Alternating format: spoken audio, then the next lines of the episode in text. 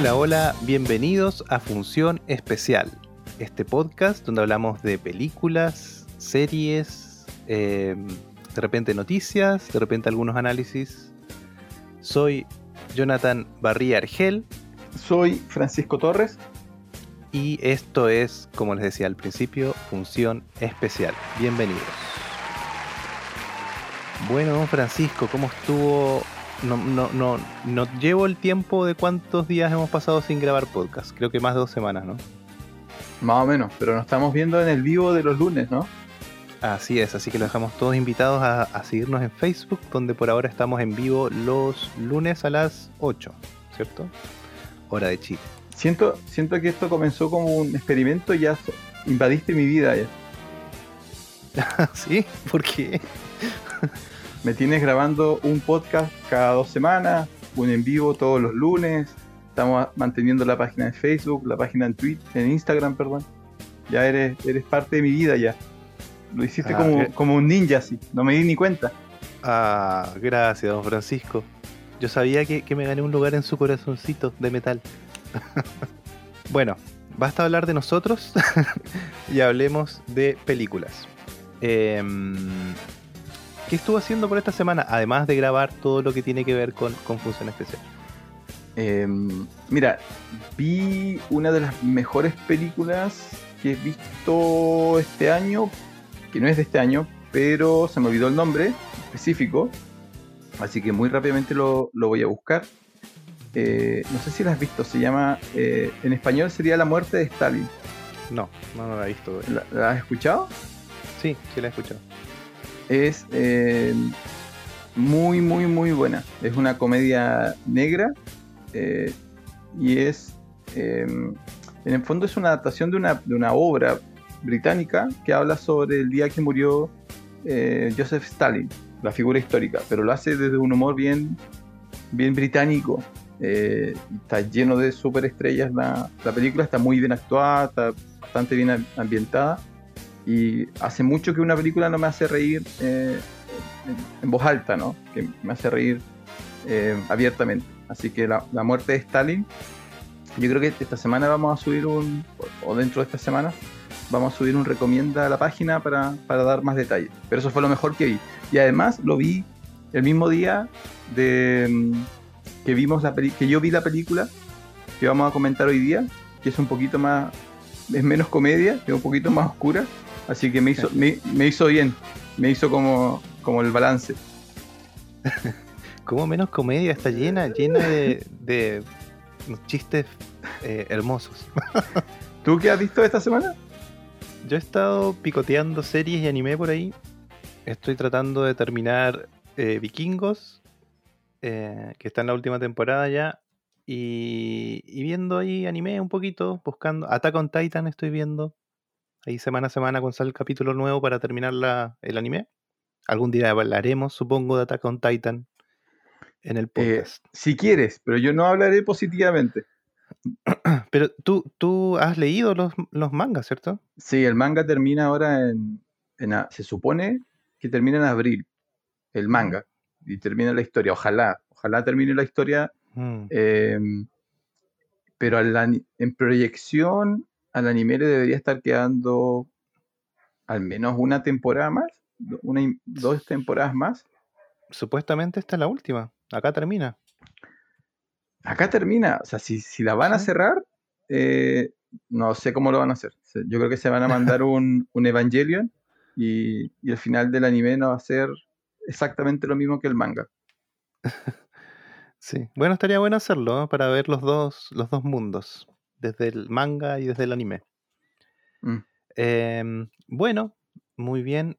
Esa fue la introducción a este episodio de hoy. No dijimos que es el episodio número 14 y que hoy vamos a hablar eh, de una película posiblemente candidata al Oscar, eh, Sound of Metal, que no tiene, parece, nombre en español y me parece genial que no cambien los nombres. Son unos- Tú ah, en el, en el, ay, en el guion pusiste sounds y es sound, sound of Sí. metal, Sí, Que sería- Metal. el sonido del metal. Sí. Así que em, Pero antes, antes de entrar de lleno a ese análisis, em, me parece, don Francisco, que usted tiene algo en la mano y ese algo es rectangular. No puedo ver a ciencia cierta si es pesado o liviano, eh, pero está cubierto de un material noble, de cuero de... eh, ¿De qué puede ser? De cocodrilo, virgen.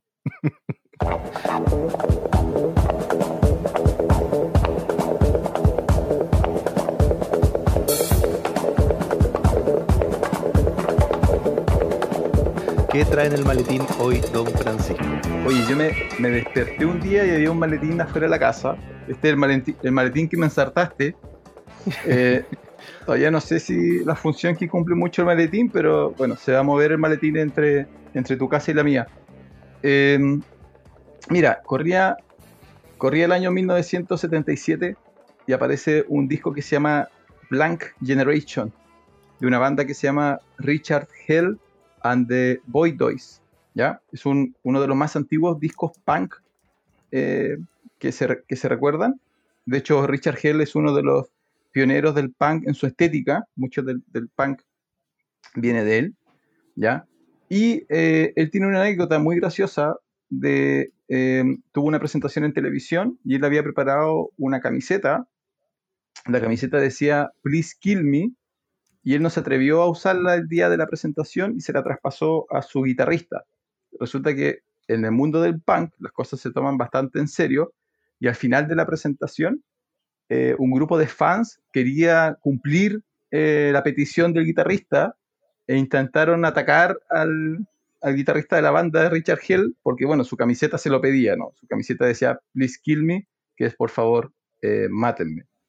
Una, es- ese tipo de anécdota aparece en un libro que es de 1996 que se llama Please Kill Me, que está escrito por Lex McNeil y Gillian McCain, que es la historia del punk, de la música punk, a través de las entrevistas a los artistas punk. Uno de los que aparece es Richard Hell, aparece Iggy Pop, los Sex Pistols, etcétera, etcétera. Ya es uno de los primeros libros de música construido a través de la historia oral. Y el título del libro, de este título de 1996, y la anécdota de la camiseta de Richard Hell es la razón por la cual el protagonista de la película que vamos a comentar ahora, ¿cierto? Tiene tatuado en el pecho la frase Please kill me. Wow, don Francisco, qué buen dato. Sí, tenía razón de no decirme de qué se trataba. Lo, disfruté. Ahora, esto fue lo, lo lo primero que fui a buscar, porque realmente el, el tatuaje me llamó mucho la atención.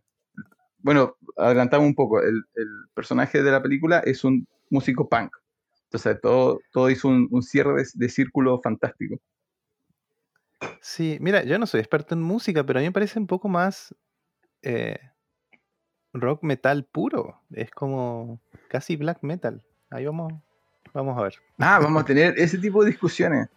Es que yo no soy tan experto en, en esas No, materias, soy tú- experto en un, un puro estilo musical. En el que mencionaste, en el black metal, en ese, lo único, todo lo lleva, todo lo llevas hacia allá. Bueno, pero Black eso, metal. Doom Melodic Black Metal. Era Doom una, una banda que yo escuchaba. bueno, eso es lo que, lo que está en el maletín en este capítulo. Genial, genial. Cerramos el maletín y hacemos que se le teletransporte hasta la próxima, hasta el próximo capítulo del podcast.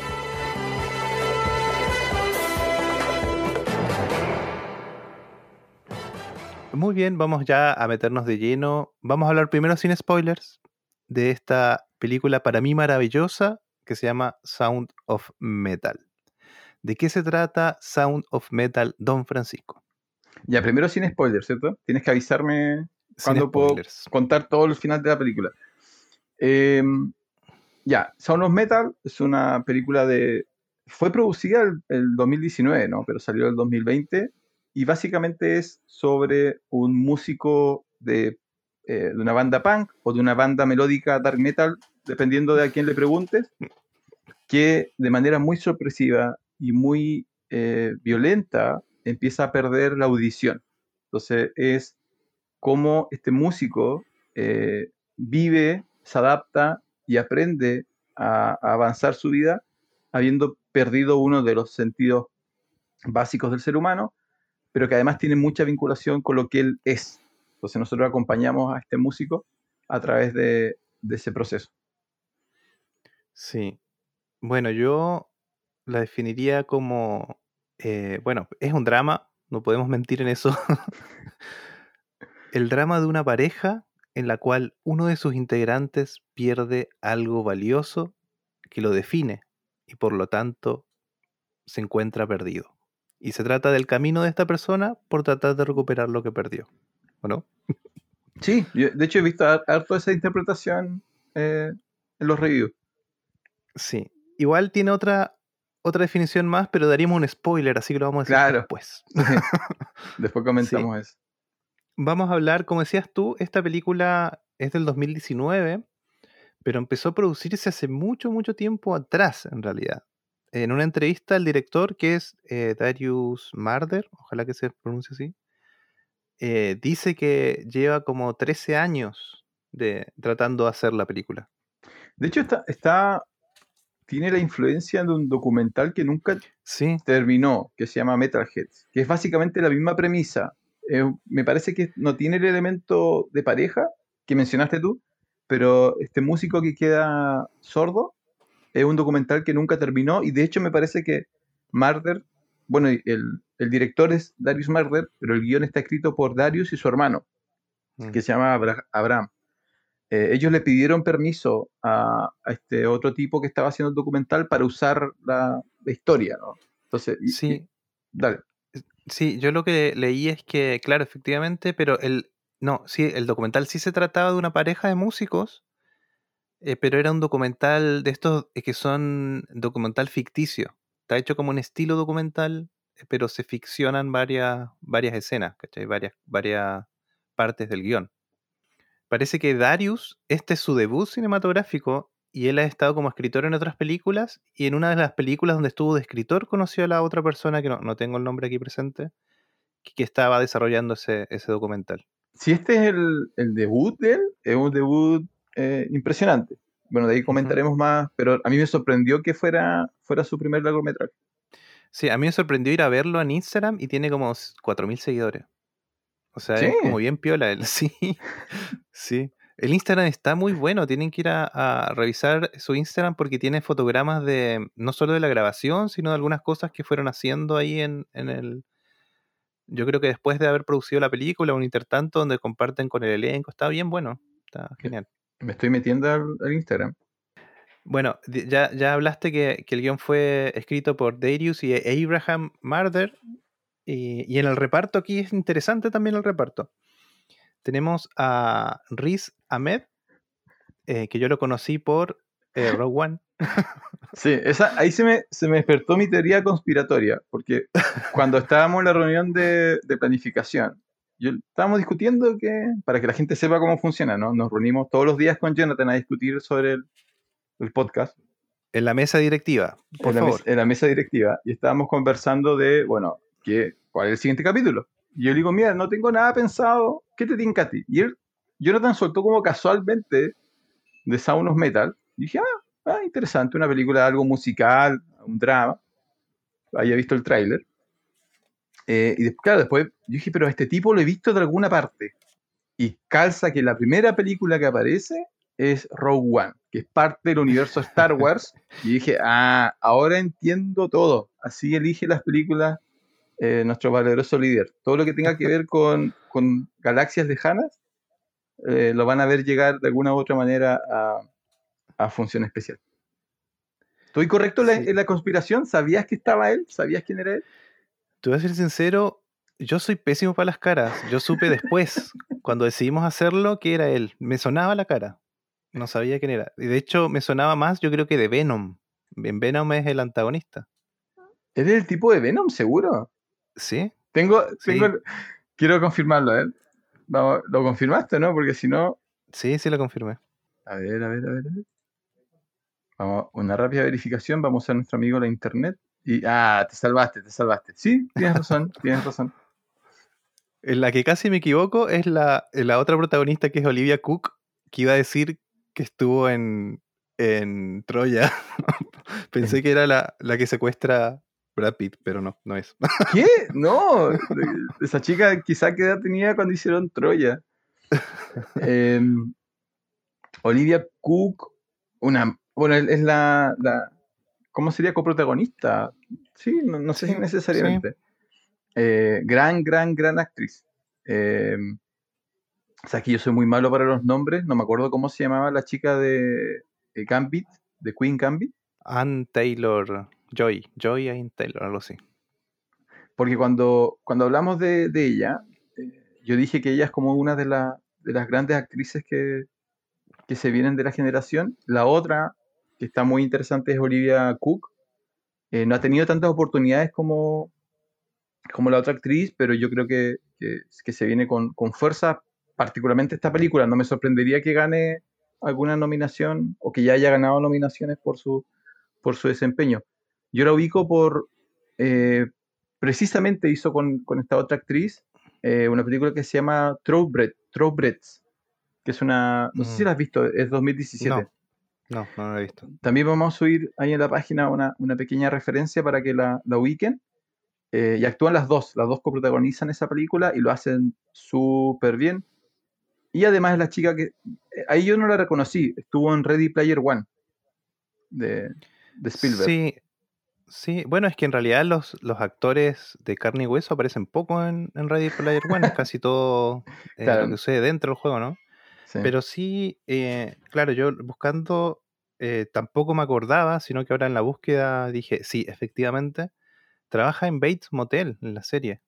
Es mm. la, la chica que, no la ayuda a... Yo no la he visto. ¿Tú, ¿Tú, la has visto? Sí, vi las primeras, creo que dos temporadas. Por lo menos dos he visto. Es interesante. Yo sé que después se pone mejor, pero bueno, a, falta tiempo para ir a ver todo.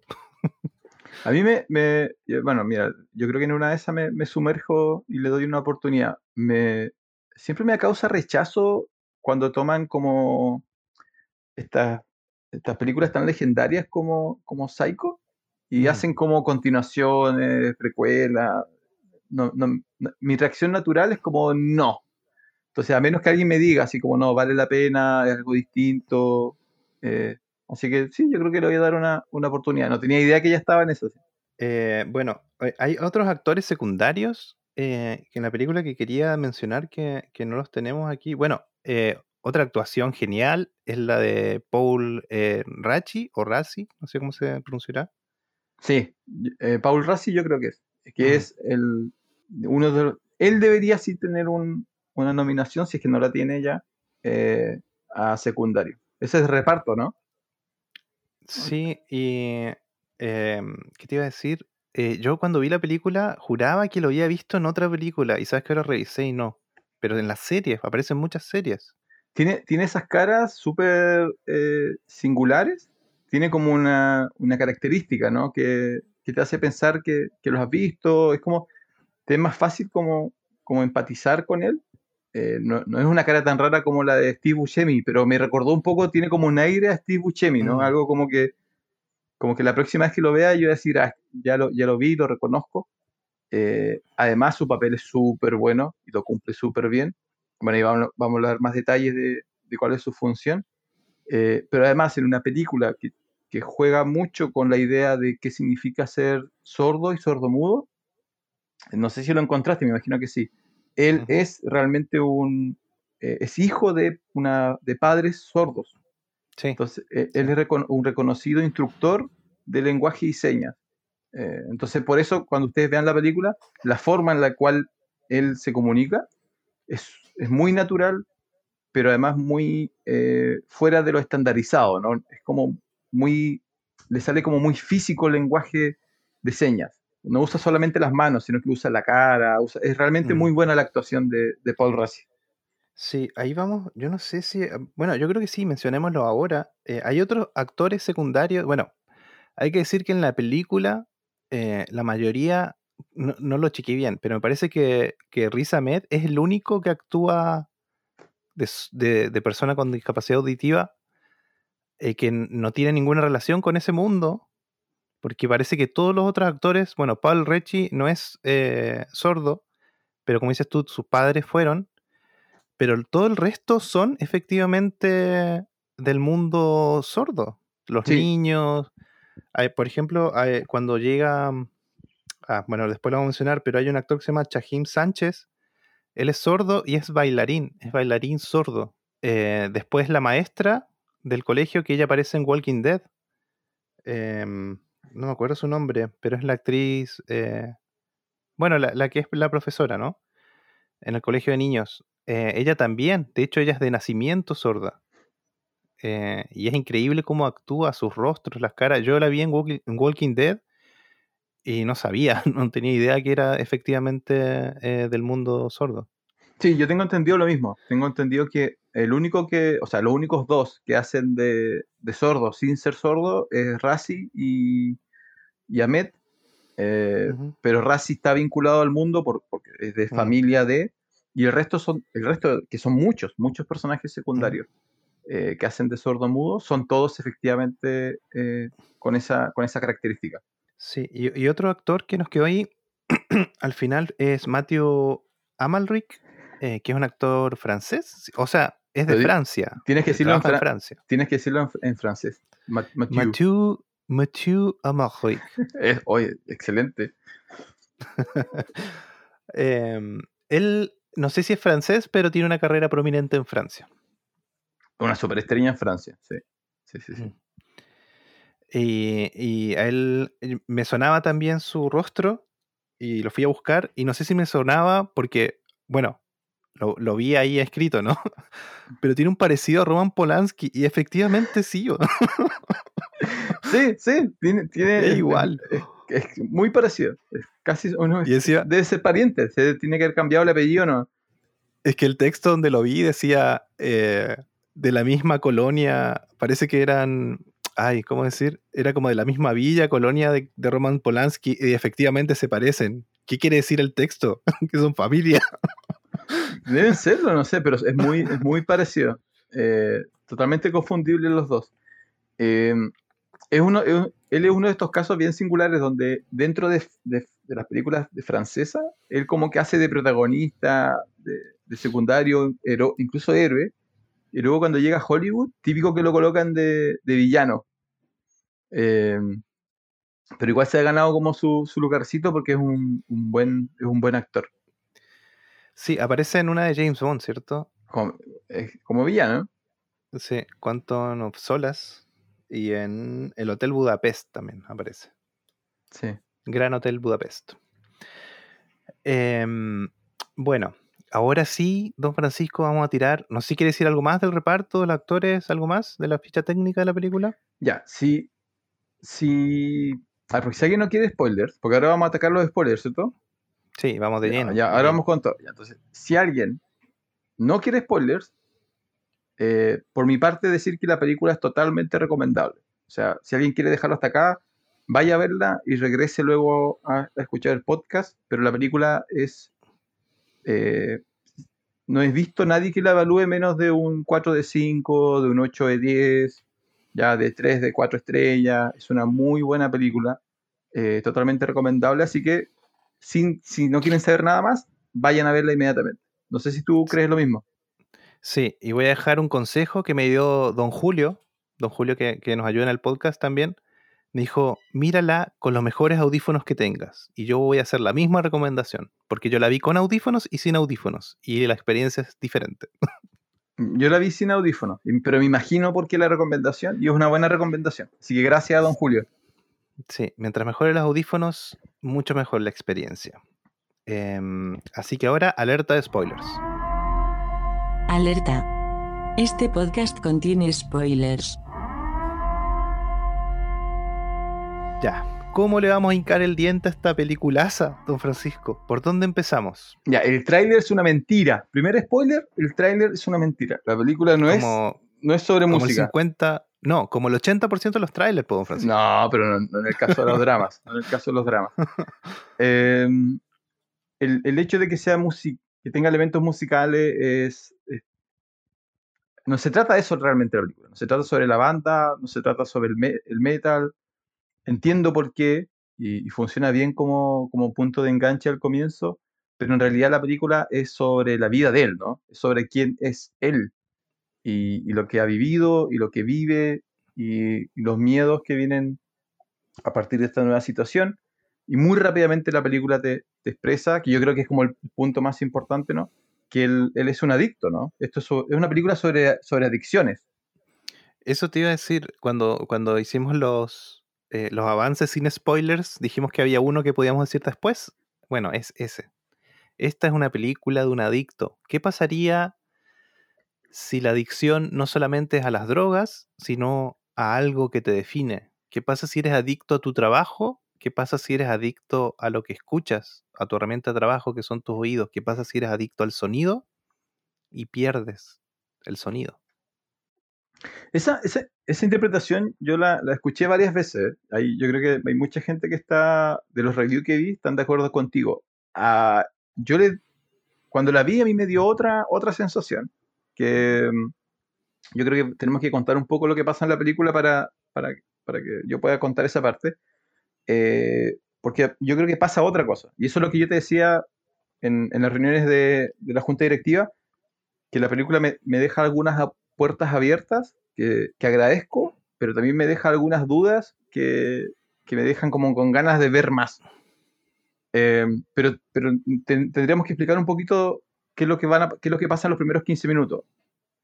Y, porque la película parte con música, ¿no? Parte con, con metal. Sí, parte con una, una sesión en vivo, ¿no? De este Power Duo, creo que es la definición. Son dos personas que hacen una banda entera. Es como lo- The White Stripes es un Power Duo, ¿cierto? Estaba pensando Oh, lo mismo. Iba a decir lo mismo. salvando, salvando la distancia, eh, que es mucho más dentro del rock, The White Stripe igual es minimalista para hacer rock. Y ellos lo que hacen en la película, la banda que se llama. Uy, ¿sabes que no me acuerdo cómo se llama la banda? Yo tampoco, estoy intentando acordarme cómo se llama la banda y de- de- Ya, la- y- debería llamarse Metal Sound of Demon. Metal. ¿Por qué no, se, ¿por qué No. no lo llamaron Sound of Metal? Porque era cliché, po, don Francisco. No. Ahí vamos a hablar por qué se llama Sound of Metal la película. ya, y, y en el fondo lo que hacen es, claro, tienen como. Por eso yo te digo, yo no sé si es punk, yo creo que es más death metal o algo así, porque tiene mucha distorsión, la voz. el- en las bandas de, de death metal, la voz no importa tanto el timbre sonoro, sino como llenar, llenar toda esa falta de instrumento que tienes. po. Por eso la voz tiene que ser gritada, raspada, eh, casi gutural. Y por eso la, batería, el baterista toca con doble bombo. Tienen que llenar mucho porque le faltan instrumentos, le falta el bajo, le falta otras cosas más que, que llenan eh, el sonido, digamos, ¿no? Una, una cosa interesante, que no sé si lo viste por ahí, es que ellos tuvieron que tocar en vivo. Esa, esa escena, secuencia está tocada en vivo. Ellos tocaron efectivamente y cantaron en vivo de corrido. No sé si hicieron dos tomas, pero eso fue todo. Ella, ella es muy musical. Eh, Olivia. Olivia ya ha, ha tenido otros papeles donde tiene que cantar y efectivamente ella toca guitarra y, y canta bien. Eh, él tuvo que aprender. Sí, Eh, se me olvida, Ahmed Riz. Riz Ahmed tuvo que Riz aprender. Ahmed. Ahora, lo que, bueno, ahí vamos a entrar a funciones, función, función musical, que es metal. Para mí, para mí es más, más punk, porque. Y una de las cosas que, que cuando yo leí, porque primero leí que él había aprendido a tocar la batería, y luego viendo la película, como que me quedó la impresión de no sé para qué, aprend- para qué aprendió, no sé qué aprendió. Porque eh, es música más. Mi, mi reacción fue el punk, porque me, me- me resultó música más como emocional, más como. No se trata de lo que realmente están tocando o, o de la técnica de lo que están tocando, sino que es como lo que están expresando a través de ellos. Eh, y, y de hecho la película te muy rápidamente te demuestra que él es pareja, ellos son pareja, no solamente son un dúo musical, sino que son pareja, y eso se denota en, la actuación que tienen ellos.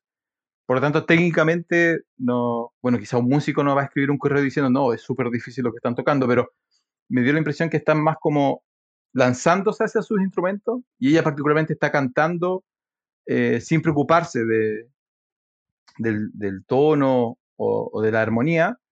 Eh, y eso me hizo, me hizo sentir más punk que metal. A mí el metal lo vinculo más a, a otro tipo de, de sentimiento.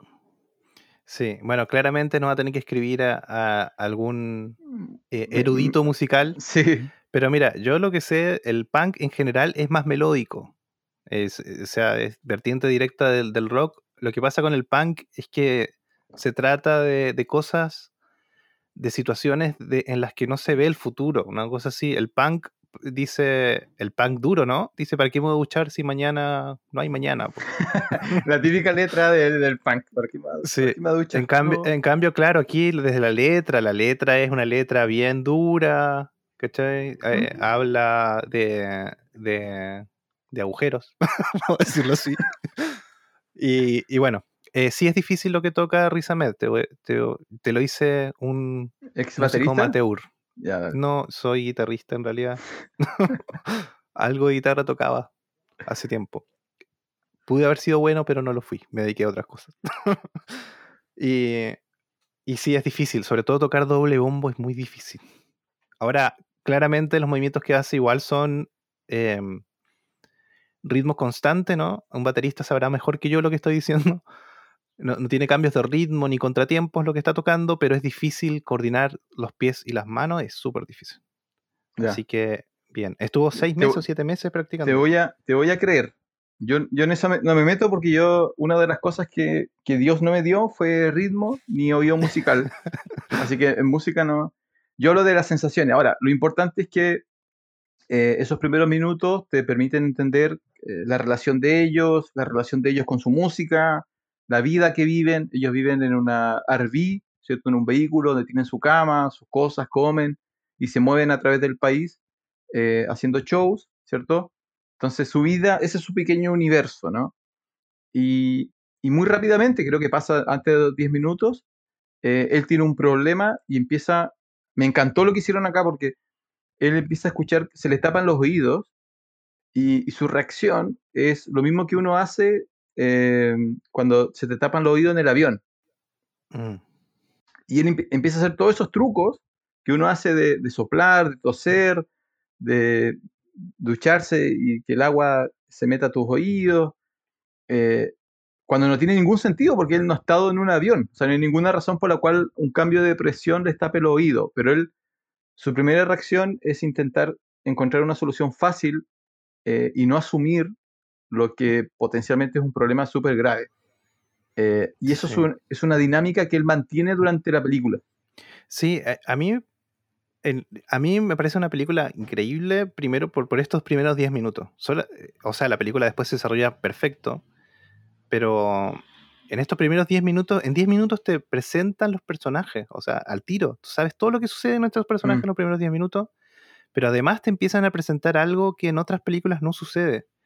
O sea, yo estoy seguro que esta película va a ganar Oscar a mejor eh, diseño de sonido y montaje de sonido y todo lo que tenga que ver con sonido la tiene que ganar esta película porque es algo que uno cuando la ve dice, claro, obvio, pero ninguna película que yo haya visto por lo menos eh, maneja el sonido de la forma en la que la, la maneja esta película. Cuando empieza y está en la banda en vivo, lo obvio hubiese sido, claro, con la distorsión y todo, pero escuchar el sonido claro de lo que están tocando, con el ambiente, el lugar. Pero está, el sonido está trabajado de una forma en que cuando tú vas a ver una banda en vivo y estás así de cerca, como las personas que están ahí, o estás tocando, se escucha el sonido así, se escucha más fuerte, desgarrado, des- eh, con los niveles totalmente salidos de control. Eh, no es una grabación de estudio, eso hoy. Y ya empieza la película así, empieza con ese sonido.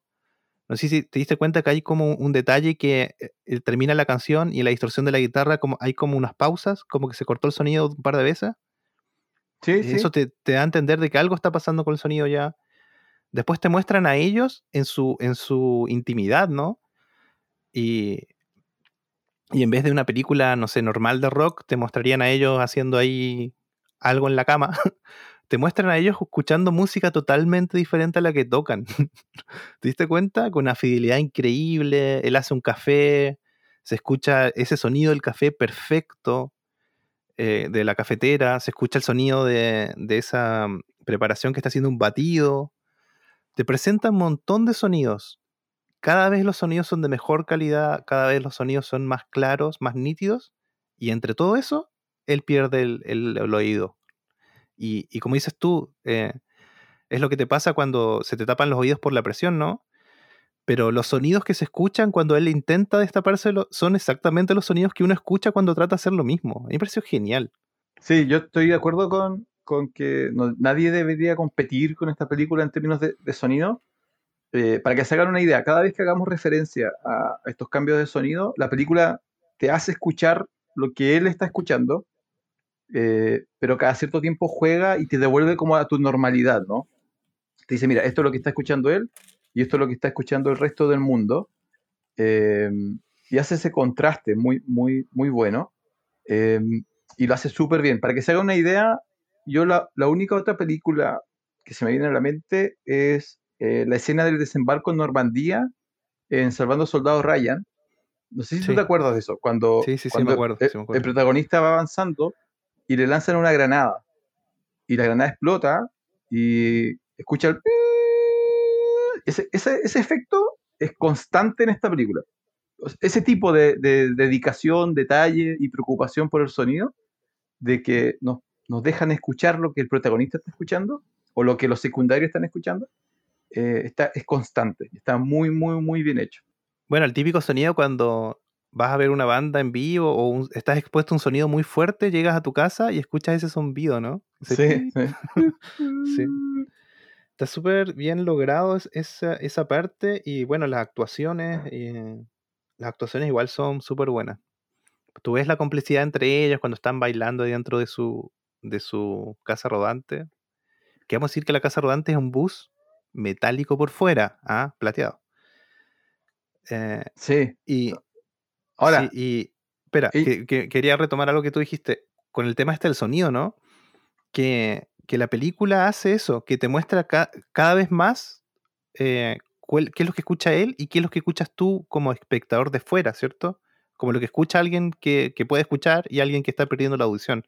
Pero de- desde respecto de la cámara lo hacen súper bien también, porque lo obvio hubiese sido poner cámara subjetiva.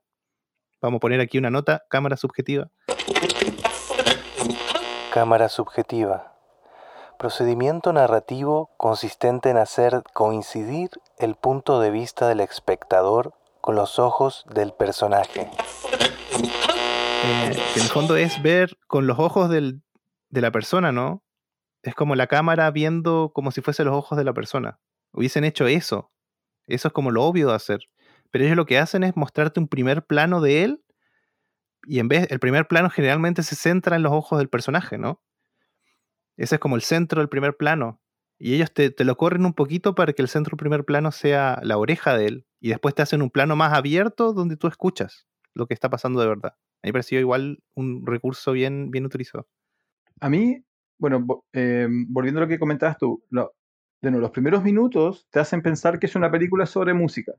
Eh, yo ya estaba como tomando apunte de los detalles que tú mencionabas, ¿no? Ellos colocan como música de los 60, 50, eh, mientras, mientras toman desayuno, entonces como que te, te intentan mostrar que ellos son, son músicos más allá de, de lo que, de lo que tocan, sino que les gusta todo tipo de música, ¿cierto? Eh, que es así normalmente, los músicos le encuentran la musicalidad como en el mundo, y como dices tú, el- cómo suena el- el- la, la máquina de café, cómo suena, ¿cierto? La, la comida mientras la preparas, todo el sonido nos rodea. Eh, lo que pasa es que luego la película trata como de otras cosas, y una de esas cosas que, que yo no esperaba era que mm, eh, rápidamente te, te hablan de que él, él, y me parece que, eh, no sé si confirman que ella también lo era, pero él es un ex adicto. Sí, pero ¿sabes qué? Yo cuando vi la película, yo supe después. No, no, no, no me pude dar cuenta enseguida de eso. Yo supe cuando él llega al, al lugar donde empiezan a tratarlo. Ah, lo que pasa es que hay una escena donde mm, él sale a, sale a fumar. eh, cuando primero él le dice a ella, ¿no? Estoy, él, bueno, él va al médico. Ahora, una, hay, una pe- pequeña parte de fantasía ahí. No hay forma que yo crea que el sistema de salud estadounidense hace que un tipo en una mañana vaya a la farmacia y el farmacéutica le consiga un horario a un médico especialista que esté disponible y que pueda ser pagado ese mismo día. Pero bueno, fantasía. Pero él, el día que él tiene el problema en los oídos, él logra llegar a un médico y el médico le dice, eh, tú tienes un 25% de, de, de oído funcionando solamente y no vas a recuperar eh, el resto y le hace mención de una posible operación que pueda ayudarlo. Bueno, él agarra esa información y se lo va a comen- comentar a su pareja, a Lulu. No me acuerdo cómo, cómo se llama al final. No sé si Se llama Luis, pero le dicen Lulu. Le Lulu. dicen Le, Lu, Lulu. le dice a Lulu, Lulu, eh, esto es lo que pasó, no escucho nada eh, y no lo voy a recuperar y está esta operación. Y están en un restaurante y él se desespera, sale a fumar y cuando él regresa, ella llama a un tipo que nunca vemos, pero que se llama Héctor.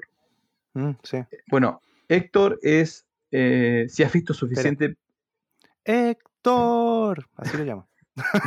si, ha- si has visto, si has visto suficiente películas de, de adicción, Héctor es eh, el patrocinante. Héctor, si toda- siempre que tú vas a un sistema de, de apoyo a, la- a- a adictos, te vinculan con alguien, normalmente un, también un ex adicto, que te apoya. Entonces, cuando siempre que tú tienes miedo de recaer o tienes una crisis, la idea es que te contactes con esa persona. Entonces, eso es lo que hace ella. Él pone en contacto a, a él con, con Héctor, que es su patrocinante, y ahí tú te dan a entender que hay algo, hay algo detrás. Eh, y claro, después la película te, te- te deja claro, él era un ex adicto a la, a la heroína. Yo pensé que habías captado todo eso.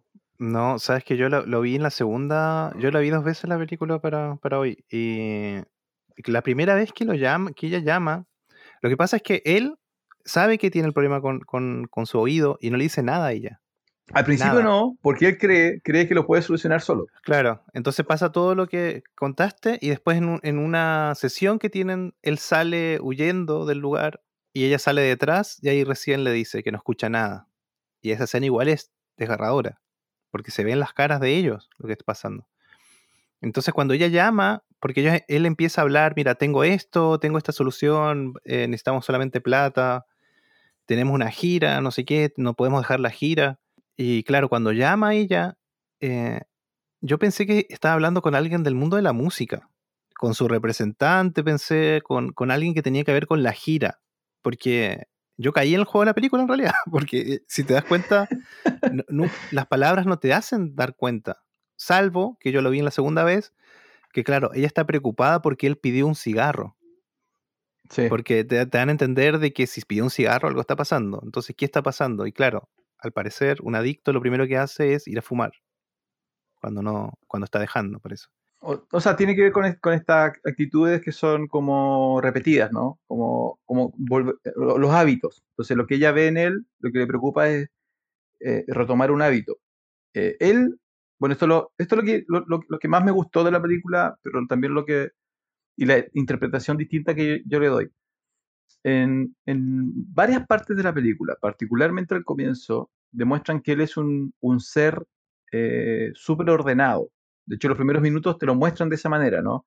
Él se levanta primero, eh, hace el desayuno, hace sus ejercicios, limpia los instrumentos, eh, como que tiene todos estos hábitos eh, sanos.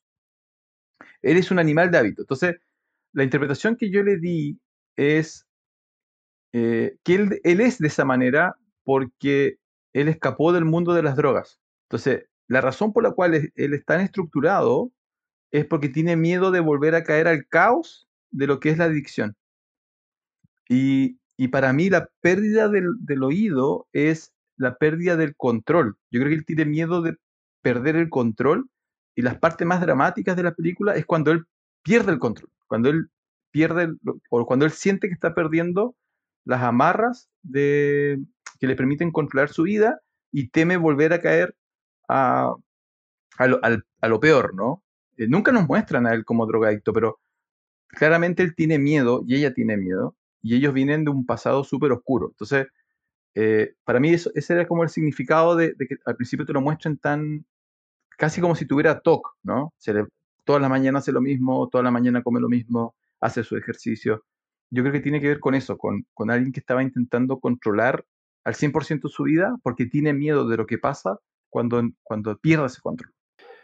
Eh, ya, y es importante, interesante igual eh, lo que pasa con las actuaciones, ¿no? Porque solamente con las caras ves, eh, sobre todo la cara de ella, se ve depresión, así como en la cara, cuando empiezan a pasar estas cosas, cuando, bueno, definitivamente él pierde el control, ¿no? Eh, cuando él empieza a romper las cosas, eh, todavía no van al lugar, ¿cierto? Eso fue antes, Antes de que ella le diga que hay un lugar donde tiene que ir o no. Espera. Ella. No, no, sí, ya sabe. Ya saben. Héctor, Héctor, Héctor les consiguió un.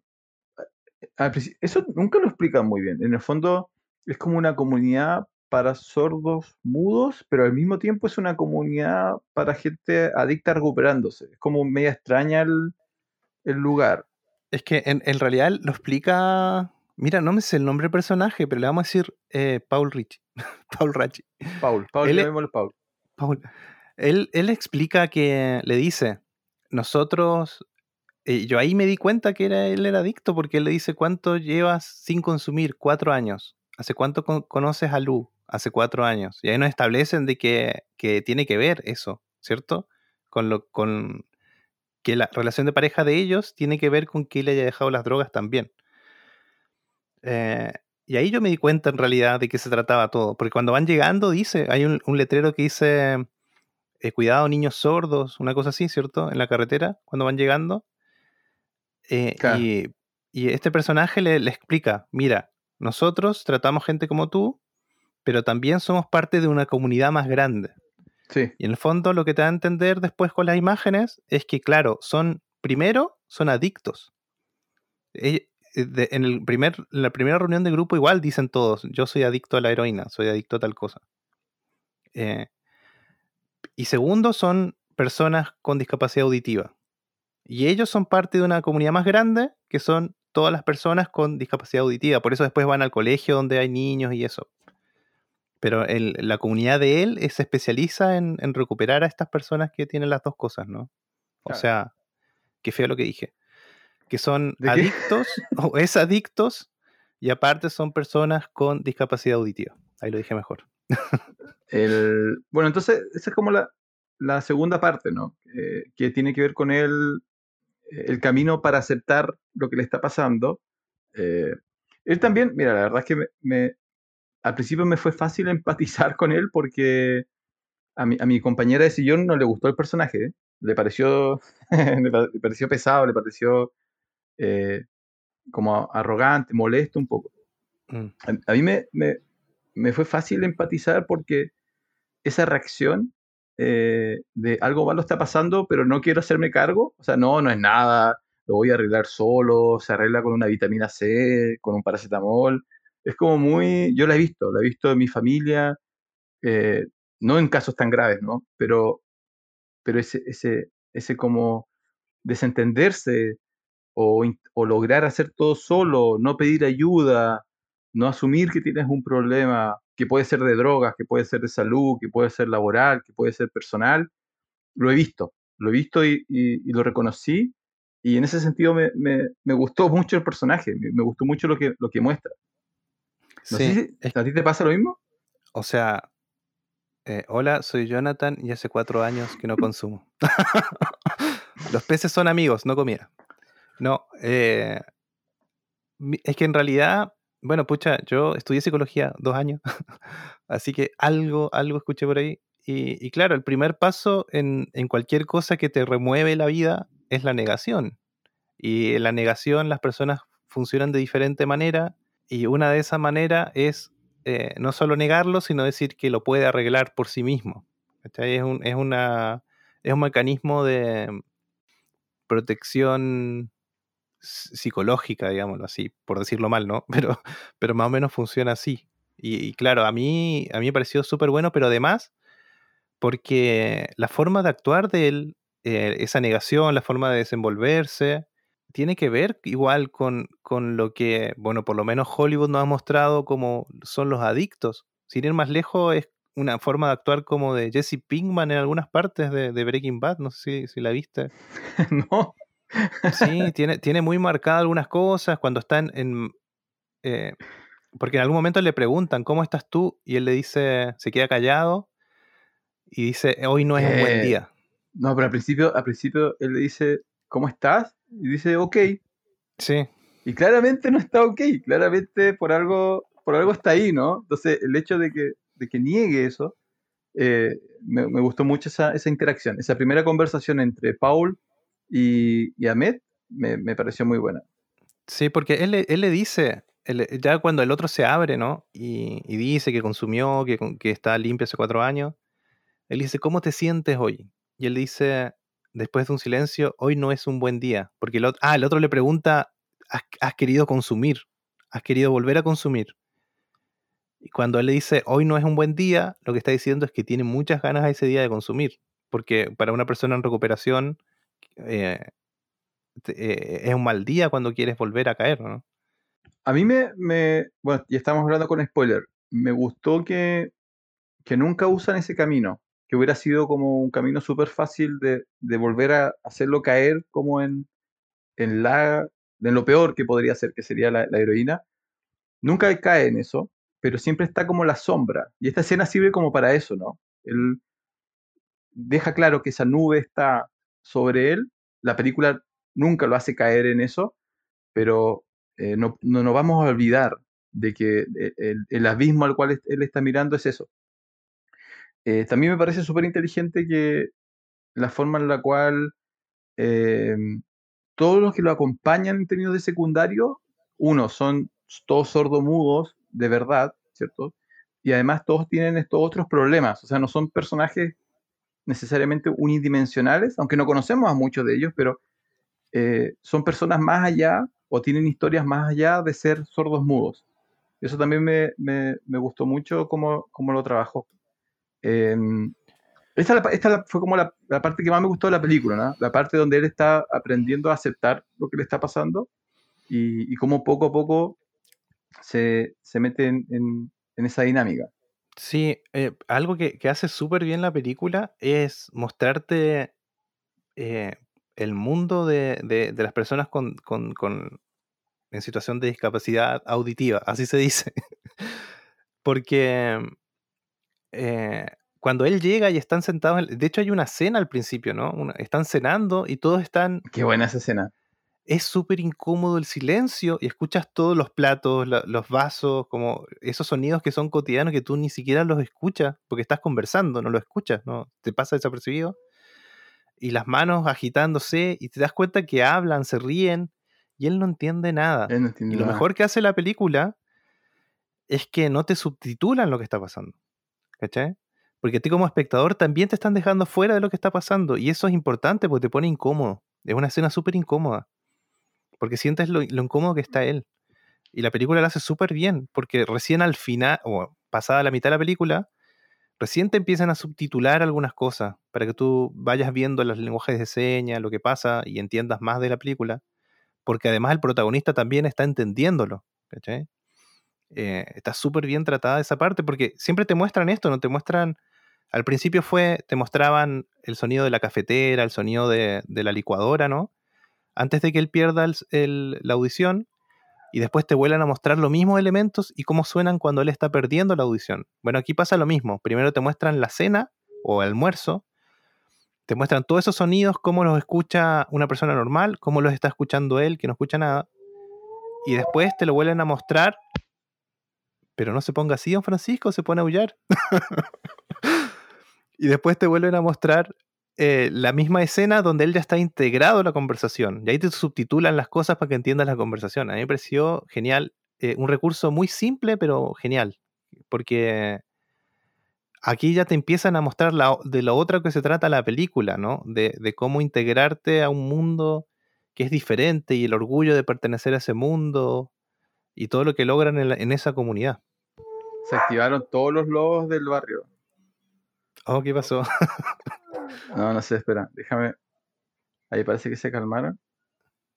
Ahí parece que se calmaron. Pero tiene un botón para mute. No, no tiene un botón para. Sobre la escena, mira, a mí lo que me gustó es. eh, la, la película, gran parte del tiempo de la película es sobre, sobre estas personas con, con discapacidad, pero no nos hace sentir pena. No, es sobre eso, no es para sentirse mal sobre ello, es para entender, es para entender su mundo, o parte de su mundo. Entonces, en este caso, claro, es como, ¿qué pasa cuando eh, alguien que no puede escuchar está en una cena con otras personas que sí pueden escuchar? Y, eh, ¿Qué es lo que él ve? Lo que él ve es gente comunicándose y él no puede participar. Y en esa cena te dan vuelta la, la tortilla, ¿no? Y ellos ya saben cómo comunicarse y ellos se están comunicando y ellos lo están pasando súper bien y como él no sabe, él se siente súper aislado y súper eh, separado. Entonces me, me, encantó y me encantó que luego, como dices tú, 15 eh, minutos después o 20 minutos después, él ya sabe comunicarse y él ya participa eh, del, proceso. Pero yo me gustó que la película no, es sobre, sentir pena, es sobre comprender, es sobre cómo intentar ser más empático sin ser como lastimoso respecto a ellos. Y de hecho el, el, gran secundario, Paul, en un momento se lo dice, ¿no? Esto no es, no es una maldición, no es una, una discapacidad, ¿no? O, ¿no? o no tiene esa categoría de discapacidad como negativa. Es algo con lo cual aprendemos a funcionar y funcionamos. Claro, le dice, nosotros no, no queremos arreglar los oídos, queremos arreglar lo que pasa dentro de tu cabeza. Eso es lo que le dice con otras palabras y mejor, ¿no? Claro.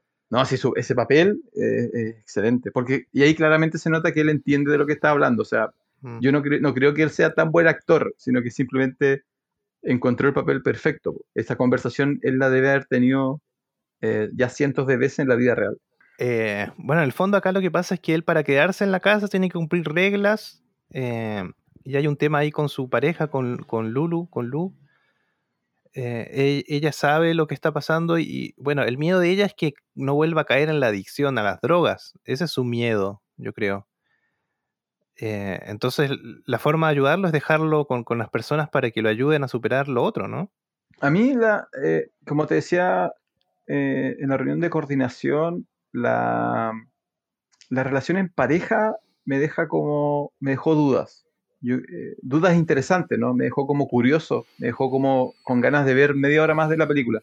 Porque eh, hay ciertas interacciones que te dan a entender que ellos, ellos se ayudaron, ¿ya? Ellos como que en algún momento se sal De hecho, al final, en la, parte final de la película, él le dice, tú, tú me salvaste la vida, y ella dice, tú me salvaste a mí. Y eso hace referencia, como dices tú, a los cuatro años, ¿no? Cuando ellos se conocieron, él era un adicto, ella tenía problemas, eh, y se encuentran, se apoyan, forman la banda, y, y son el pilar de, de, cada uno entre ellos para, para salir adelante. Pero luego hay distintos momentos donde, donde la película te da a entender que quizás eh, ya no son el apoyo perfecto, como que ya eh, la relación puede tener estos aspectos un poco incluso negativos, ¿no? Ella, ella, ella, tiene que alejarse de él, porque la comunidad es solamente para, para los que forman parte de ella. Ella se, devuelve a su familia. Después descubrimos que su familia es de plata. Eh, por lo tanto, la primera duda es por qué la película te, te hace preguntarte, ¿no? Así como, ¿por qué están viviendo en un RV si la familia es de plata? Entonces, es porque la familia debe tener algún problema. De hecho, él le dice cuando, avísame si tienes algún problema, avísame si vas a estar bien. Como que él tiene miedo de que la familia le haga daño a ella, pero después descubrimos que la familia nunca le hace daño y de hecho ella como que se transforma, ¿no? Como que se recupera, como que evoluciona incluso, eh, se vuelve más sólida, más fuerte y eso claramente hace que, que, la relación entre ellos no sea la misma eh, yo creo que ahí, consciente o inconsciente, a mí me quedó la impresión de que la película nos quería decir que, que su relación igual eh, entre ellos se había transformado como en, en, un obstáculo, ¿no? En una limitación. Sí, yo creo que más adelante voy a volver a retomar esa parte de, de, la vida en pareja de ellos. Eh, a mí me parece que está súper bien tratada, en realidad. Eh, pero quería hablarte de eso, de la casa, que la casa tiene, para él quedarse, tiene reglas la una regla es la que dices tú, él tiene que quedarse solo en la recuperación, no tiene que haber nadie, ni siquiera puede vivir en la, ¿cómo se llama? En la casa rodante que tienen ellos, tiene que vivir en la casa donde viven todos, no puede tener teléfono y tiene que traer las llaves de su auto, de su, de su casa rodante. Sí. Sí. Entonces al principio es incómodo, ¿no? Ver a él tratando de integrarse, todos hablan lenguajes de señas, él no habla, entonces tiene que empezar a aprender una cosa que hacen es llevarlo a un colegio, una escuela de niños que, tienen la misma discapacidad, ¿no? Eh, y ahí conocemos a, otro personaje que es chiquitito el personaje dentro de, la película, pero, pero, quería mencionarlo que es la profesora, em, que se llama Lauren Ridolf. Eh, yo la había visto antes en Walking Dead, tiene un papel en Walking Dead eh, y donde también hace de, persona con discapacidad auditiva y, y yo pensaba que estaba actuando y en realidad ahora viendo notas de la película, ella es, eh, tiene esa situación desde que nació, desde que nació es así y es increíble cómo actúa, ¿no? Cómo eh, su rostro dice muchas cosas enseguida, eh, le entiende sin saber lenguaje de señas, me pareció genial. Sí, hay, hay, está ese elemento, ¿no? Que, eh, no, no, no, no sentimos en ningún momento, no sé si te pasó a ti, en ningún momento, aparte de él, cuando presentan a, a- a los niños o a los otros adultos, eh, nunca sientes así como que realmente tienen una, una desventaja, ¿no? Son totalmente funcionales, se ríen, juegan, se divierten, se comunican. eh, y claramente la profesora representa eso como para los niños, ¿no? Y los niños también lo hacen súper bien. Yo creo que ese, es uno de los, de, de los giros. yo creo que la película va a ganar mucho eh, en la prensa y cómo va a ser cubierta, porque tiene este tema de, de- de la discapacidad. A Hollywood le encanta eso. Pero además yo estuve buscando otras películas y no encontré muchas películas que traten este tema de esa manera, ¿no? Que lo, que lo No. traten de manera seria. Siempre son como comedias o comedias románticas, donde la mujer se enamora del ciego, del mudo, del sordo, como que eh, son como caricaturas de... Y esta, en mi mente está una de las primeras que, que te muestra ese mundo, pero de manera más, más real, ¿no? Sí, sabes que yo hice el mismo ejercicio de ir a buscar películas que tengan, que traten este tema. Y claro, no hay mucho, pero aparte me recordé otra película, que es una película de, mm, es un thriller, donde es una persona con discapacidad auditiva que está en una casa como en el campo, sola, y hay unos asesinos, o alguien que quiere entrar a la casa, sí, de eso se trata la película. sí. Cada película es entretenida, pero no, no tiene, mira todo lo que se perdió ahora que veo esta película, se perdió hacer un montón de cosas más geniales, mejores todavía. Porque no nos muestra nunca el, mon- el mundo de ella, sino solamente la excusa de que ella no puede escuchar. Eh, Claro. Claro, el- el- Sí. el- los, los gringos le dice gimmick a eso, que es como a- algo que usan como una herramienta, pero que en realidad, en realidad no tiene profundidad. Entonces, hay muchas películas que usan la sordera o la ceguera como un gimmick, así como... Y, lo, y es reemplazable, ¿no? Eh, Sí. En este caso no. Tú no, no puedes contar esta película simplemente cambiando eh, la sordera por la ceguera o no, no funcionaría. Porque, porque está muy bien hecha, está, dedicada a mostrarte eh, ese Sí. mundo. Oye, y quería mencionar igual cuando él llega al colegio, que es algo que tuve que buscar, y por eso me gusta mucho la película, porque me metió en el mundo de, de- de las personas con discapacidad auditiva. Fui a investigar cosas y, y todavía hay mucho más que saber. Y, y él cuando llega, ¿cierto? Le, hay un seña, se nota que él no entiende nada, algunos niños se ríen de él. Ella, la profesora le, le hace señas, ¿no? De que ella, su nombre es Dayan, y escribe en el pizarrón Dayan. Entonces después le hace señas a él para que él escriba su nombre. Y él todavía está en esa, en esa etapa de que está negando las cosas, que me están haciendo, las tonteras que me hacen hacer, ¿no? Y escribe su nombre gigante en el pizarrón, Rubén, ¿cierto? Sí, Y todos hacen una seña, una seña como cruzando los dedos. Y en el fondo, claro, después lo mencionan, ellos tienen una forma de nombrar a las personas que se llama name sign en inglés, que es como el signo de tu nombre, una cosa así claro. que es una seña especial para, y eso eh, lo definen entre ellos o lo define la misma persona. Entonces por eso dos Rubens no se van a llamar con la misma signa de señas, el mismo signo en el lenguaje de señas. Es un signo especial, es lo que te define. Es como un sobrenombre, una cosa así. Me pareció genial cómo lo cuentan, porque te hacen ir a investigarlo, ¿cachai? Y, porque después en una conversación más tarde, cuando él ya está integrado en la comunidad y habla con eh, Joe, se llama el personaje de Paul Richie. Hablan con Joe, él le dice, dice, me gusta tu name sign, y le hace su, nombre que es como una C que se abre. Dice, porque parecías un búho cuando llegaste aquí, una cosa así. Es genial, me parece genial esa parte. Sí, está, claramente eh, al, al- director o el director se preocupó de tener consultores muy buenos para la película. Como que esa- esas cosas lo saca- sacaron de ellos. Sí, hay una entrevista que no alcancé a verla entera, pero está ahí en YouTube, y una entrevista de una hora, donde están los actores principales, los secundarios, hay eh, dos tres intérpretes, uno que, tra- que em, ¿cómo se traduce el lenguaje de señas al, al habla y otros dos que hacen al habla el lenguaje de señas porque parece que hay diferentes lenguajes de señas. Y, y el, el, ay, ¿cómo se llama? El que conduce esta sesión es también de la comunidad eh, sorda, que yo no sé si recuerdas o viste la película Baby Driver. ¿Sí? Ya, el actor que es el tío de él, el que está postrado, ¿Ya? que también ¿Sí? hace lenguajes de señas, él es el que conduce esa sesión. Ah, qué buena. Está genial. Yo vi los la mitad, creo que vi, y, y está genial porque hablan con el director, hablan con los actores, qué se trató, y toda la entrevista la hace él. La hace él con lenguaje de señas y después van eh, traduciendo. Y, y el director dice, ¿no? Que e- ellos escribieron el guion, pero toda la parte, todo el mundo que tiene que ver con, con las personas con discapacidad auditiva, tuvieron que hacer que, que las demás personas lo escribieran, porque ellos era imposible que se pongan en el lugar de otro.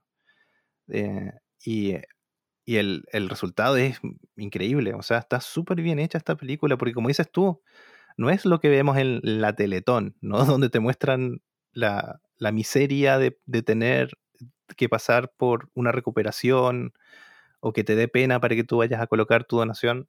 En el fondo aquí el personaje que te da pena es Rubén, porque él es el que está afuera. Eh, con él el que te identifica, él está afuera. El resto funciona perfecto. Claro. El, el- e- entra como en este juego de la, definición de, discapacidad, ¿no? Así como, porque es la palabra, en términos de representa algo que entendemos, pero no es algo que lo- nos, nos los hace más, más débiles, ¿no? De hecho, de nuevo, la película evita todos esos clichés. nunca hay una escena de un niño eh, llorando porque no puede escuchar, de hecho los niños son son súper activos, son súper alegres, están súper empoderados, nunca hay una, una, ellos nunca entran en crisis realmente y, y los momentos más dramáticos tienen que ver con situaciones que, que se darían en cualquier contexto más vinculados al, al protagonista y sus problemas que de droga. De hecho, el, el Joe lo dice, ¿no? Yo perdí a mi familia porque él se introduce y dice, mira, yo perdí la audición en Vietnam, perdí a mi hijo, perdí a mi, a mi esposa, pero por el alcohol, no por la sordera. Mm, sí. Entonces nunca lo usan Sí, como verdad. excusa, nunca es como no puedo trabajar porque no, siempre está como ese mensaje de, de, de- de que no es un gran problema, es algo que, no- como dices tú, ¿no? No, es- no, hay, no hay que arreglarlo, hay que vivir con ello como todos vivimos con, con- con nuestras características. Sí, y la, la- la película se encarga de, ¿no? de, de dejarte eso en claro. Al principio, cuando él llega y a medida que va avanzando, de eso, de que el problema no es ser sordo.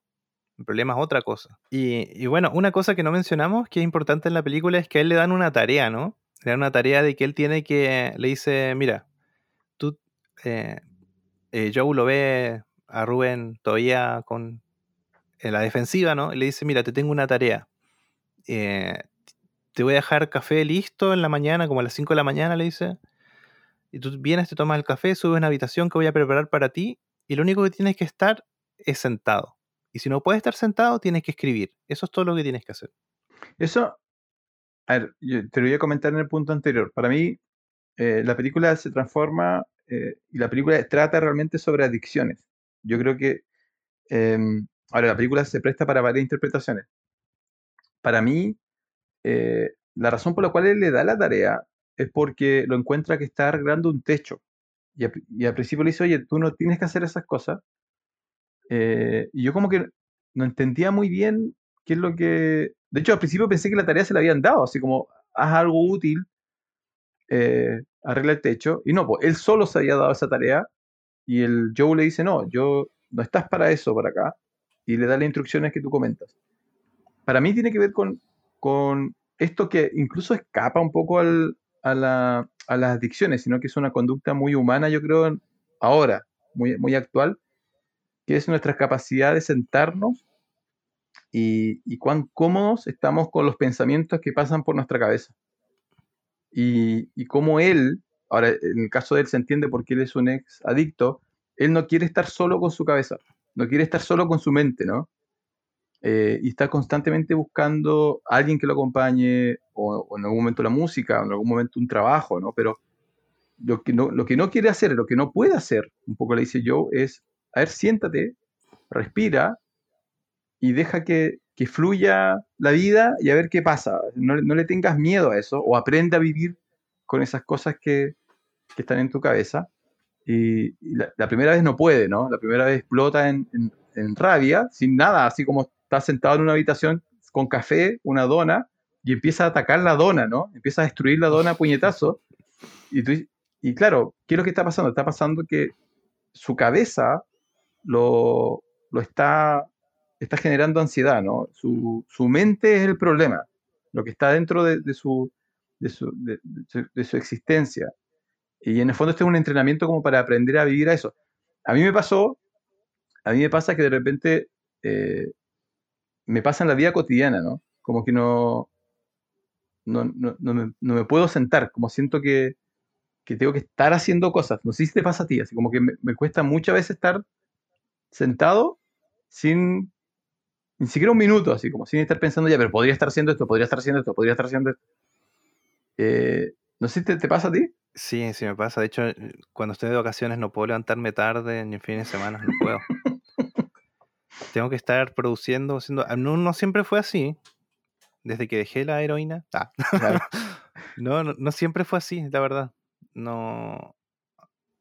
Cuando era adolescente era súper flojo, la verdad. Me, me arrepiento de haber sido tan flojo. Yo creo que eso es.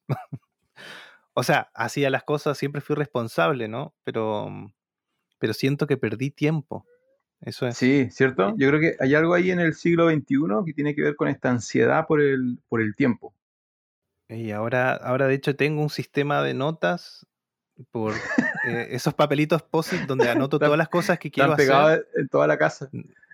Te juro, porque si no, no, la- no- no- encuentro qué hacer y las hago y las tengo un pincho ahí donde las voy colocando. Y cosas de, de todo el ámbito, tiene que ver con trabajo, cosas que quiero hacer, cosas que quiero comprar, cosas que... Entonces, cada vez que voy haciendo algo que hago ahora, hago esto, ya, pa, listo. Un ¿Sabes sistema para, para hacer cosas. ¿Sabes lo que yo, así como este en el momento de autoayuda, ¿no? Eh, lo que yo aprendí, yo, bueno, tengo la suerte, tenemos la suerte de vivir en una ciudad relativamente pequeña. Yo camino. Entonces, eh, cami- camino de, de la casa al trabajo, del trabajo a la casa, todo lo hago caminando. Y eso significa que en un año normal, no el 2020, pero en un año normal, todos los días caminaba al menos una hora. Eh, y, y mientras caminas tú no puedes hacer otras cosas, o, o no es aconsejable, ¿no? Entonces, No, Cuan- no cuando- puedes caminar y masticar chicles. no puedo mismo masticar, claro, no puedo Entonces, mientras camino, eh, me sirve. Es como el ejercicio que hacía él, ¿no?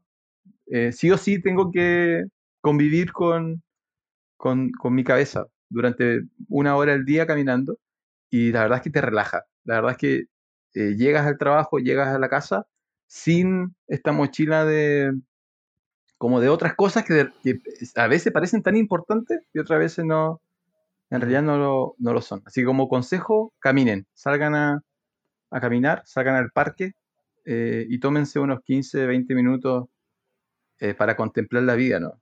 Sí, bueno, a mí me ayuda a andar en bicicleta, eso me ayuda Ah, harto. Es lo mismo, es exactamente lo mismo, Sí. claro.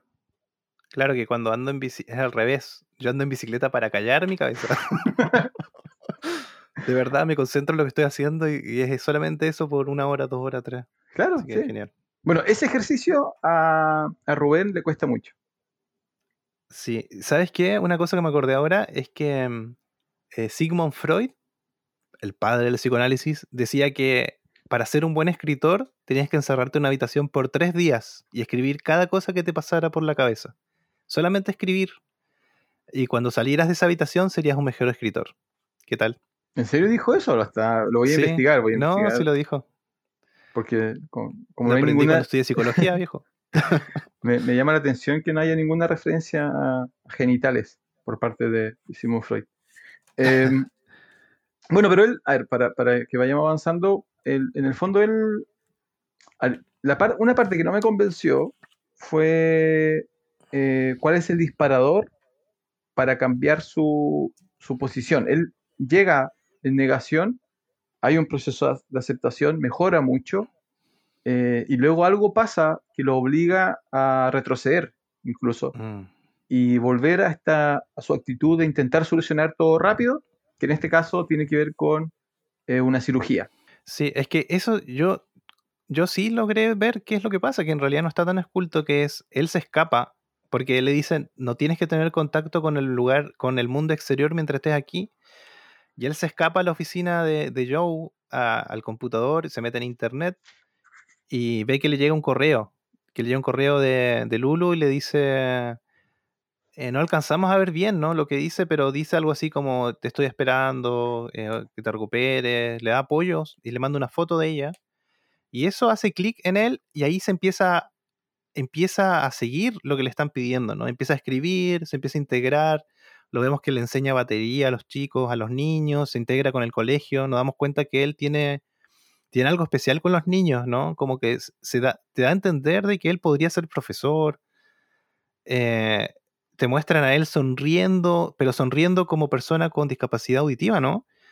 Esa risa que, que más que lo que oyes es lo que ves. eh, maneja mejor el lenguaje de señas. eh, pasa, tiene un... De hecho, llega el momento en que Joe le dice, tú deberías quedarte con nosotros. Y puedes hacer esto, puedes hacer lo otro, puedes trabajar aquí y quedarte con nosotros. Lo invita. eh, lo- logra una confianza con él, ¿cierto? Eso se construye, eh, bueno, a lo largo de los minutos de, de la película. Y lo segundo es, de nuevo él se escapa, esa puerta está cerrada, como vaticinando que él no debería entrar, se da la vuelta completa, entra por otra puerta y descubre que, que a Lulu le está yendo bien. No solamente le está yendo bien, sino que hay gente que habla de ella en, París, en Francia, y entendemos que ella se fue para allá y que está haciendo sus actuaciones sola. Y ni siquiera con otra persona, sino con, con unas máquinas que hacen percusiones, ¿no? sintetizadores, cajas de sonido electrónico. eh, y se ve plena o se ve compenetrada con lo que está haciendo. Y eso hace el segundo clic en él. Y eso dispara que se vaya a hacer la, la... Siente que la está perdiendo. Yo creo que eso es lo que pasa. Y ahí, bueno, hay, dos puntos. Uno, que lo que te comentaba yo, ¿no? Que hay algo, es la primera señal, o no, como la segunda o tercera señal, de que la- hay algo en esa relación de pareja que no es totalmente, no sé si sano o normal. Y lo segundo, que él, él no la puede escuchar. Él, él la ve presentar, pero no la puede escuchar. Y eso de- luego va a ser, va a ser importante para el cierre de la película. Así que bueno, él, eh, bueno, resumiéndolo, él logra sacar dinero de las cosas que tenía en su, en su casa rodante, ¿no? Vende todo, todo, incluso la casa rodante, para, para irse a hacer la cirugía. Un día agarra, deja una nota en la servilleta, le dice voy a volver mañana o, o un rato más vuelvo. Y, y bueno, la escena más impactante es cuando se hace la cirugía, que te muestran ahí el, el- el taladro haciendo su trabajo en el, en el cráneo de la persona, ¿no? Yo no tenía idea que esa cirugía existía. Yo sí, sí, sabes que yo lo había visto. Yo he visto documentales sobre mm, el orgullo de ser eh, persona con discapacidad auditiva versus el implante. Es, a- es algo que, que sí. Sí, porque hacerte el lo que la, película te plantea igual es eso. Es que, ¿qué, quieres arreglar? Si no es los oídos, el oído no es el problema. Claro. Pero en el fondo, bueno, es, una cirugía que lo muestran bastante bien y, Mm. es, es como, hace como un bypass, ¿no? Como que engaña, se salta lo- el oído en realidad. Claro. Electrónicamente hace creer a tu cerebro que estás escuchando. Eso es lo que, lo que dicen, de hecho, en la película. Claro. Bueno, y la cirugía funciona. Sí, pero no funciona tan bien. Y eso a mí, a mí me partió el corazón esa, esa escena, la verdad. Porque después de todo lo que pasamos junto a Rubén, que él haya decidido irse a hacer el implante, porque No, pero que era- hay que ponerse... Era obvio, era obvio, era obvio. ¿No te lo esperabas? eh, no, yo prefería que no hubiese escuchado nada. A escuchar a cómo escucha con el implante. Porque lo que pasa es que igual tienes que estar en el mundo. Yo me pongo en el mundo de... que a mí me ha pasado un poco. Yo trabajo mucho con la vista, porque, bueno, diseñador y audiovisual, tengo que ver bien los colores, tengo que ver con nitidez. Eh, y en un momento yo, bueno, yo uso ya eh, lentes de, muy chico, lentes de aumento, y claro, cuando a mí, no sé, se me rayan los lentes o empieza a pasar algo con mis lentes, yo sufro, de verdad. Si yo no veo el color como debe ser, es que de verdad, porque no es algo solamente que es tu trabajo, sino que te define. ¿cachai? Entonces yo, yo entendí muy bien a él porque él trabaja con el sonido. Él necesita escuchar nítido y bien. Eh, es importante para él, lo define a él. Y escuchar, al principio vemos que no, que no escucha nada, después escu- vemos que, que empieza a escuchar algo y él como tiene una sonrisa, se le ilumina el rostro y después cuando empieza a darse cuenta de que él nunca va a escuchar como antes, eh, a mí me rompió el corazón, de verdad. No, yo, yo, como, bueno, cuando me diste el título de la película, yo te dije, te dije, Jonathan, esta es la típica película de Jonathan, porque no va a terminar bien, no, va, no van a ser arcoíris al final del, del camino. Y yo dije, claro, este es el momento, ¿no? El, em, las películas funcionan con esta, esta estructura de, como son casi, son, son historias, son cuentos, son fábulas, ¿no? Entonces cuando, cuando cometes un error o, o cuando te alejas del camino, en, en las películas el universo como que te castiga. Y él, claro, él, él volvió a caer en un error. Eh, y por eso no tenía que ser golpeado y, y este era el golpe, ¿no? La, la doctora le dice, no, él le dice, está funcionando mal el aparato. Y él dice, no, no, nunca vas a escuchar como, como recordabas. Eso no va a pasar. Esto es un engaño para el cerebro.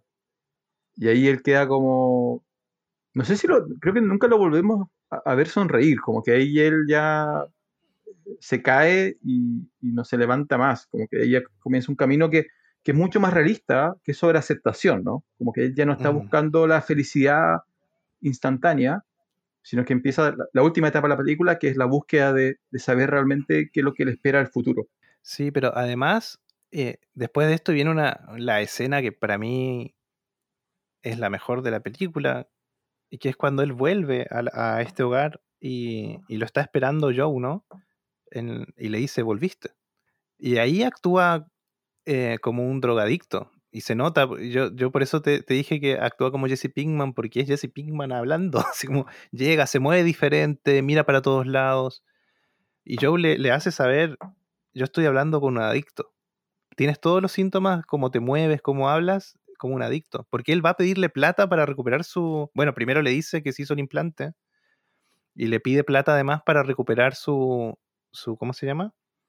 Su casa rodante. la casa Le dice que, que, sí, que los papás de Lu son Millonarios. ricos, pero claro, tiene un problema de tiempo. ¿Qué es lo que dice un adicto cuando va a pedir plata para la droga, po, ¿o ¿no? Dice, te lo voy a devolver y, y trata de convencerte, ¿no? Y, A mí- y a acá, dale. No, no, que a mí me recordó, me- estas películas, me- mientras la miraba, me recordaron tres películas. Y una de esas fue eh, Requiem for a Dream, que no sé si la Mm, viste. Sí, sí, sí. sí. Y, y claro, esos aspectos a mí me recordó mucho a, a Requiem. El, el comportamiento más como puro de, de un adicto, eh, sin ser una caricatura, ¿no? Eh, es muy delicada la actuación de él, como que no es, no es obvio. Tú notas Mm. algo, ¿no? Notas que hay algo malo, él se está moviendo de otra manera, pero puede ser el cansancio, puede, está lloviendo en la escena, entonces puede ser la- el agua, pero notas que hay algo raro en él. A mí me gustó mucho la escena porque, porque Joe hace lo que, lo que haría realmente alguien que está en esa posición. Como que en vez de, de, de que esta sea como la parte más como peliculesca, donde le dice, no, te perdono, no, le dice, mira, estás actuando como un, un adicto. Eh, no te voy a dar la plata y tienes que retirarte porque rompiste lo- la confianza del lugar donde tú te encuentras. Y eso tú- se nota que le rompe el corazón al personaje de Joe, pero hace lo que, lo que tiene que hacer, ¿no? Y hace lo que Ujú. alguien haría eh, a cargo de esa comunidad. Entonces, en es- sí, es muy buena, muy buena saber. Oye, aparte le dice, yo de verdad te deseo que seas feliz con la decisión que tomaste. Y Claro. las actuaciones están geniales. De verdad es, es muy real lo que pasa en- entre ellos dos. Y bueno, al final, eh, cuando él se va, le dice que agarre sus cosas hoy mismo y se tiene que ir. Y, y Rubén se va, eh, Joe eh, se quiebra. O sea, se- notamos que se quiebra, ¿no? Se pone a llorar, pero eh, me parece más desgarrador lo que sucede con su actuación que, que a que se haya puesto a llorar, ¿no? Claro, porque en Hollywood se hubiera puesto a llorar, po. Eh, Mm. y, y saldría corriendo detrás de Rubén. Pero no, no, pues eso no es lo que, lo que haría de verdad, ¿no? Lo que haría de verdad es eh, mantendría su decisión, pero le, le dolería en el alma, ¿no? Como que se, se nota que hay un dolor ahí eh, muy bien representado. Sí, y bueno, palabras más, palabras menos, lo que pasa aquí es que él se va a la búsqueda, ya tiene su implante, pasó el tiempo, se lo activaron, eh, y se va a la búsqueda de, de Lulu, que, que ahí confirmamos que está en Francia, ¿no? Y bueno, conoce, va a la casa del papá, ¿no? Y ahí conocemos al papá de Lulu.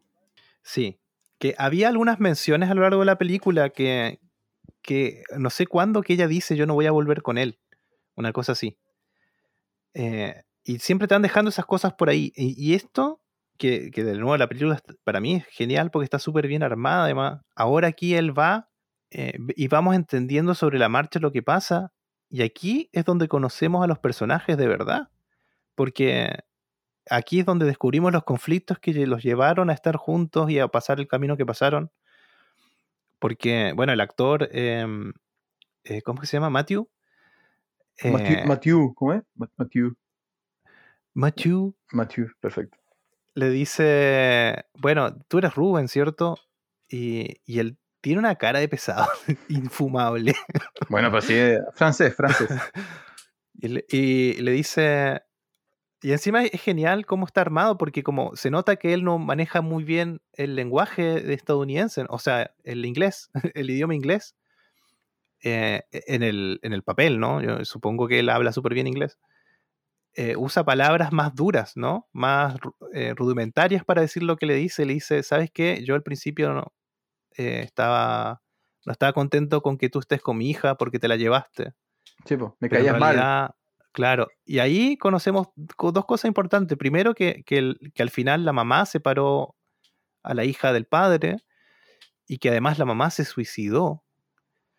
Y también sabemos que, que Rubén no tiene padre y que siempre estuvo de, de una ciudad en otra con su mamá. Y esas son cosas como eh, la falta de uno de los padres hace que te hace más propenso a algunas cosas, ¿no? A estar expuesto a otras situaciones. Y ahí justifican un poco lo, lo que pasó con ellos. ¿Por qué cayeron, o él cayó en las drogas? ¿Por qué, No, pero ahí de- en el fondo formaron su, su relación de pareja claro, también? eso, eso es lo importante. Ahí descubrimos, o nos dan a entender un poco esa historia, ¿no? Eso significa que la- los, los padres de Lulú se separaron, Lulú se fue con la mamá, la mamá se suicida, Lulú seguramente eh, culpa al papá, escapa o se aleja de la casa y encuentra a Rubén, que en ese momento ya era un drogadicto. Y se encuentran ellos dos, y que tendría que haber sido hace cuatro o cinco años, ¿no? En el pasado, y entre ellos dos eh, se ayudan, ¿no? Eh, se salvan, se, mantienen alejados de, de los papás de Lulú y ella ayuda a él a salir de la, de la adicción. Y ahí es donde volvemos al principio de la película. Esa era la vida que ellos estaban viviendo. Sí, pero aparte el papá le dice, le dice, pero ¿sabes qué? Yo te agradezco. Te agradezco porque tú salvaste a mi hija. Le dice con Claro. otras palabras. Porque, claro, porque ¿qué- ¿de qué queda para una hija cuando su mamá se suicida? ¿En qué queda? ¿Cachai? Y dice, bueno, y, él, y ahí ella te conoció a ti y anduvieron ese camino. Yo al principio no lo entendía, no lo compartía, pero ahora te doy las gracias. Y le dice, te vas a sorprender cuando la veas. Es como muy feliz ahora. Igual le dice con otras palabras. Pero le, le dice, eh, o sea, gracias por venir, pero ya está mejor. Sí, sí, el, el- yo no había notado, o sea, lo noté, pero no le había dado la interpretación que tú, que tú comentaste, ¿no? Que claro, él, él es muy eh, duro, muy directo en las palabras porque no es su primer lenguaje. Pero en el fondo, en vez de esconder, ¿cierto? Lo dice muy claro, ¿no? Así como, eh, me caías mal, pero me regresaste a mi hija, mi hija ahora está bien. Eh, y efectivamente la hija o sea, la película nos da a entender que está mejor, que ya no es el personaje que conocimos al comienzo de la película. Sí, yo sí te diste cuenta que ella tenía las cejas teñidas de blanco, que era o rubio pálido, que es el Ah, mismo que color que tenía el pelo de, Sí, de sí, sí, sí. Y, y claro, ahora cuando vuelve tiene un peinado diferente, las cejas ya las tiene del color que se ve, con un par de cambios, ella se ve diferente, se ve más plena, la forma en que se mueve, la forma en que sonríe. Y, el reencuentro igual es heavy, porque sin ser duro, ¿no? Pero recordemos que al principio de la película todo sucede con la música entre ellos dos. Siempre hay música con ellos dos. De hecho, van conversando en su, en su casa rodante, hay música de fondo.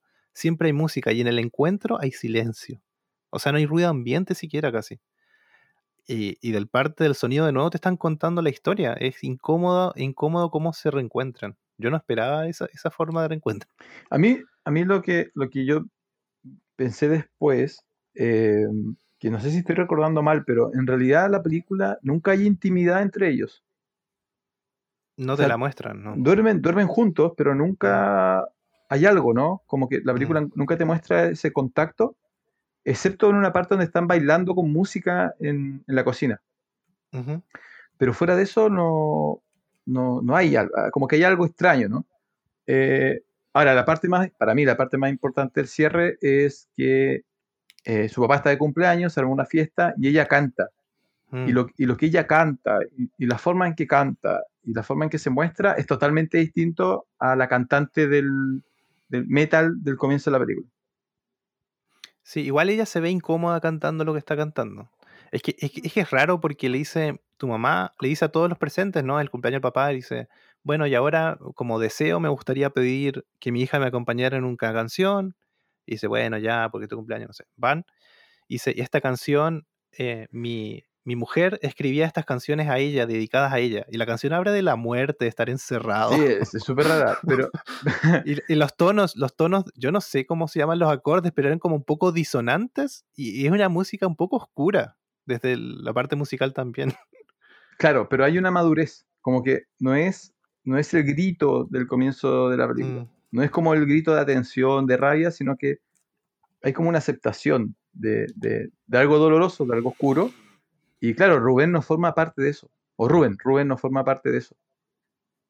Claro, y nos damos cuenta también que, que mientras más ruido alrededor hay, él más eh, sucio escucha lo que escucha, ¿no? Con más distorsión, es más incómodo. Eso igual te habla de, de una persona que él, él siempre los mostraron ellos dos solos, ¿te acuerdas? Ellos siempre Sí, estaban sí, los dos. Y ahora hay mucha gente alrededor, ella habla con otras personas. Eh, yo creo que con el sonido lo que están diciendo es como él se aísla de ese mundo, ¿no? Como no, no está, no es, ya no es parte de lo que le pasa a ella. Sí, sí, sí.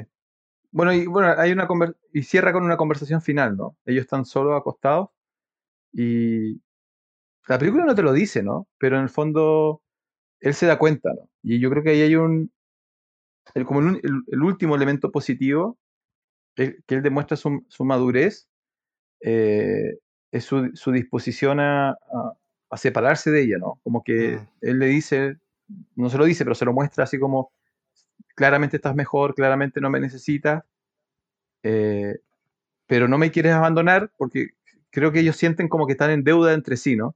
Sí. Entonces él le dice, pero me salvaste, así como no tienes que hacer esto, me salvaste y eso es todo lo que, lo que, lo que tenías que haber hecho. Y él dice, sí, pero que tú me salvaste a mí también, y se abrazan, y, después lo, ve- lo vemos a él caminando, en el fondo lo que te da a entender es que se, se separaron, ¿no? Como que eh, se aman, se quieren, pero ya no son la pareja del comienzo de la película. Pero a él lo siguen, lo siguen invadiendo estos ruidos molestos del aparatito. Sí, bueno, ahí, antes de, de pasar esa parte, claro, ellos se dan las gracias los dos. Eso, eso sucede en esa última escena.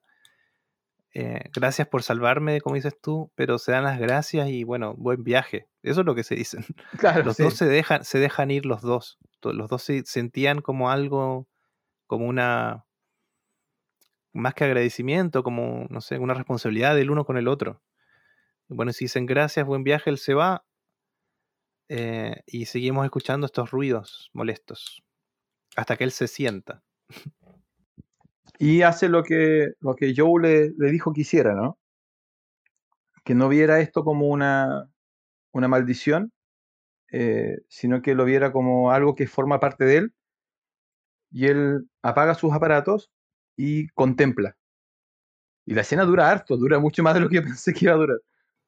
Sí, pero igual es importante que hay un detalle que lo que él dispara que él saque los, los implantes es que suena una campana de una iglesia en el fondo y suena como una batería, no sé si te cuenta, es como unos platillos con bombos al mismo tiempo.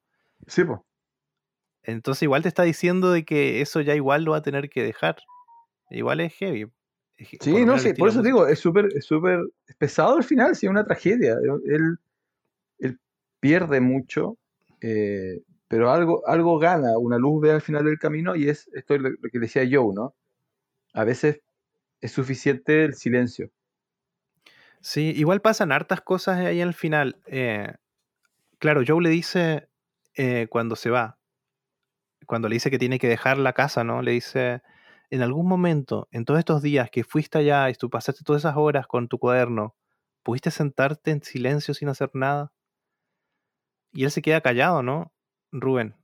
Eh, pero sí, ¿sabes qué? Él sí, yo lo Sí, descubrí la segunda vez que la vi. Él sí estuvo un, un Sí momento en estuvo. silencio. Sí, po. Y fue justo cuando fue feliz en ese lugar, cuando él, él ese día pasó con los niños, hizo lo- el tema de las baterías. eh, y bueno, ahora al final él vuelve a tener ese, ese momento de paz, de silencio, eh, sin sonreír. Hay una leve sonrisa, poquito, pero mm, sin sonreírse así como la felicidad plena. Pero en el camino, mientras él está sentado en realidad, él ve niños jugando, te da a entender de que su camino va para allá, para la enseñanza. Yo entendí eso. Eso es lo bueno de la película, que la película deja varias cosas abiertas y uno completa la película, ¿no? Mira, la- Yo la, la- completé, yo la completé así, como Sí. que él se dio cuenta de que su camino va para allá. el capítulo 4 en tu cabeza. No, igual, igual hice lo mismo. Eh, para mí tiene que ver con, con lo que yo te decía al comienzo, ¿no? Él, eh, está, para mí era súper importante que él fuera, fuera un ex, eh, no, ellos nunca son ex, un, adicto, porque eh, la adicción, y por eso me acordaba mucho de Requiem for a Dream. Eh, los que han visto Requiem for a Dream, que es una excelente película del, do- del 2000 de Aronofsky, la película trata sobre la pérdida de la vida, ¿no? La película es sobre un grupo de drogadictos que pierden total control de su vida y terminan siendo lo peor de lo peor porque las drogas se los comen. Entonces, eh, ¿por qué me acordaba de eso? Porque Rubén escapó de eso y por eso está tan agradecido de Lulu, porque él iba hacia allá eh, y ella le permite, no sabemos cómo, pero ella se transforma en este catalizador que le permite recuperar su vida, transforma su vida en esto súper controlado, eh, la sordera se lo vuelve a quitar, esa es la gran amenaza, ¿no? Voy, a caer en ese hoyo que esquivé durante años. eh, y luego de él en el colegio, yo siento que eh, el ejercicio de la contemplación tiene que ver con la satisfacción de la vida, ¿no?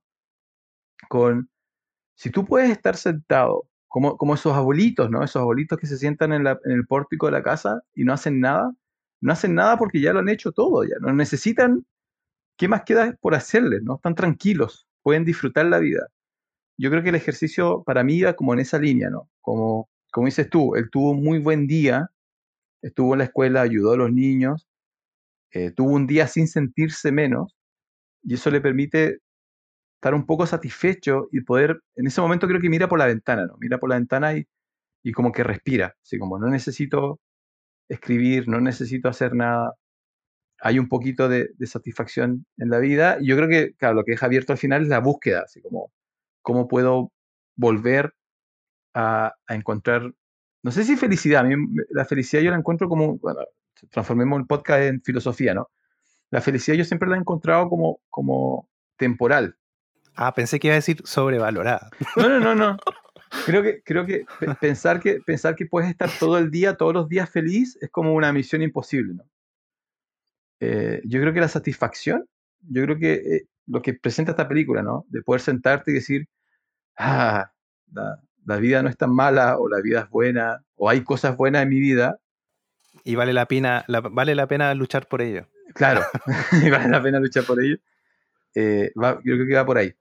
Eh, entonces, siento que, pero él está justo al, al comienzo de ese camino, ¿no? Yo creo que todavía hay muchas nubes sobre su, su cabecita.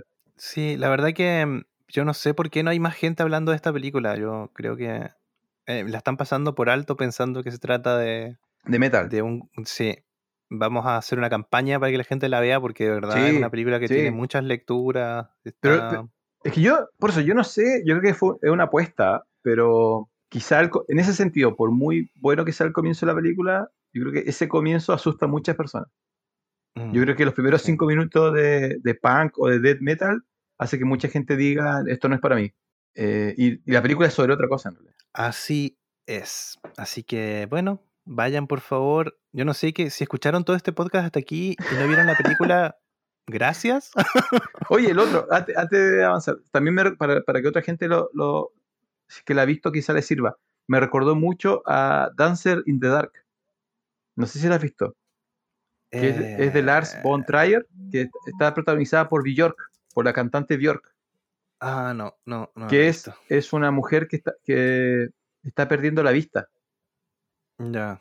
Y, se Ah, y se trata sobre cómo ella intenta hacer todo lo posible por, por ayudar a su hijo, que tiene la misma enfermedad que ella, pero además, a medida que ella pierde la vista, entra como en un mundo de, de fantasía, como que intenta sobrevenir los días eh, con fantasías.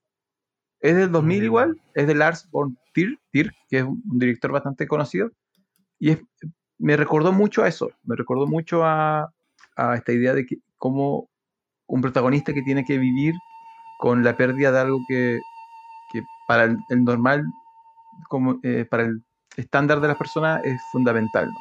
Muy bien. Mire, don Francisco, se mandó una recomendación. No, no le correspondía hoy, Oh, ¿ah? ¿verdad? no, fue accidental, fue accidental. Y totalmente dentro de la temática. ¿Ya? Porque yo sé, sé que esta semana la bolsa te cayó a ti.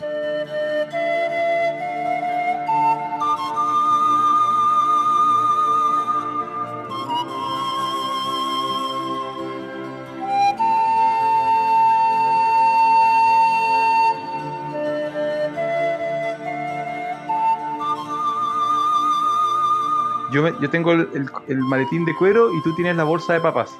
¿Qué trae la bolsa de papas esta semana, Jonathan? Bolsa de papas. Maldito Francisco. Voy a vengar. Eh, sí, este, esta edición, este episodio de podcast, la bolsa la traigo yo.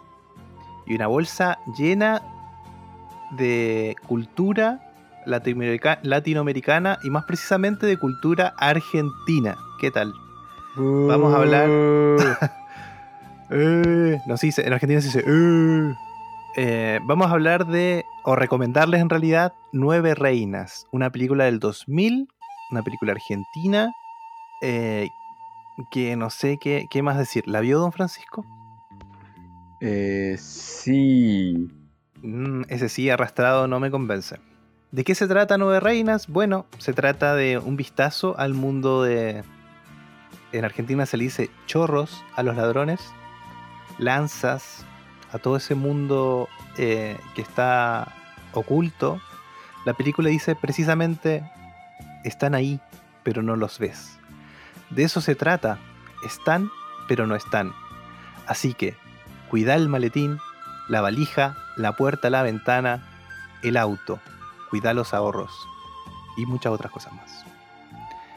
Se trata nueve reinas de dos ladrones o estafadores que se encuentran casualmente, comillas, eh, y se dan cuenta que necesitan uno del otro para, para poder eh, sumar más botines, a- más dinero a sus atracos.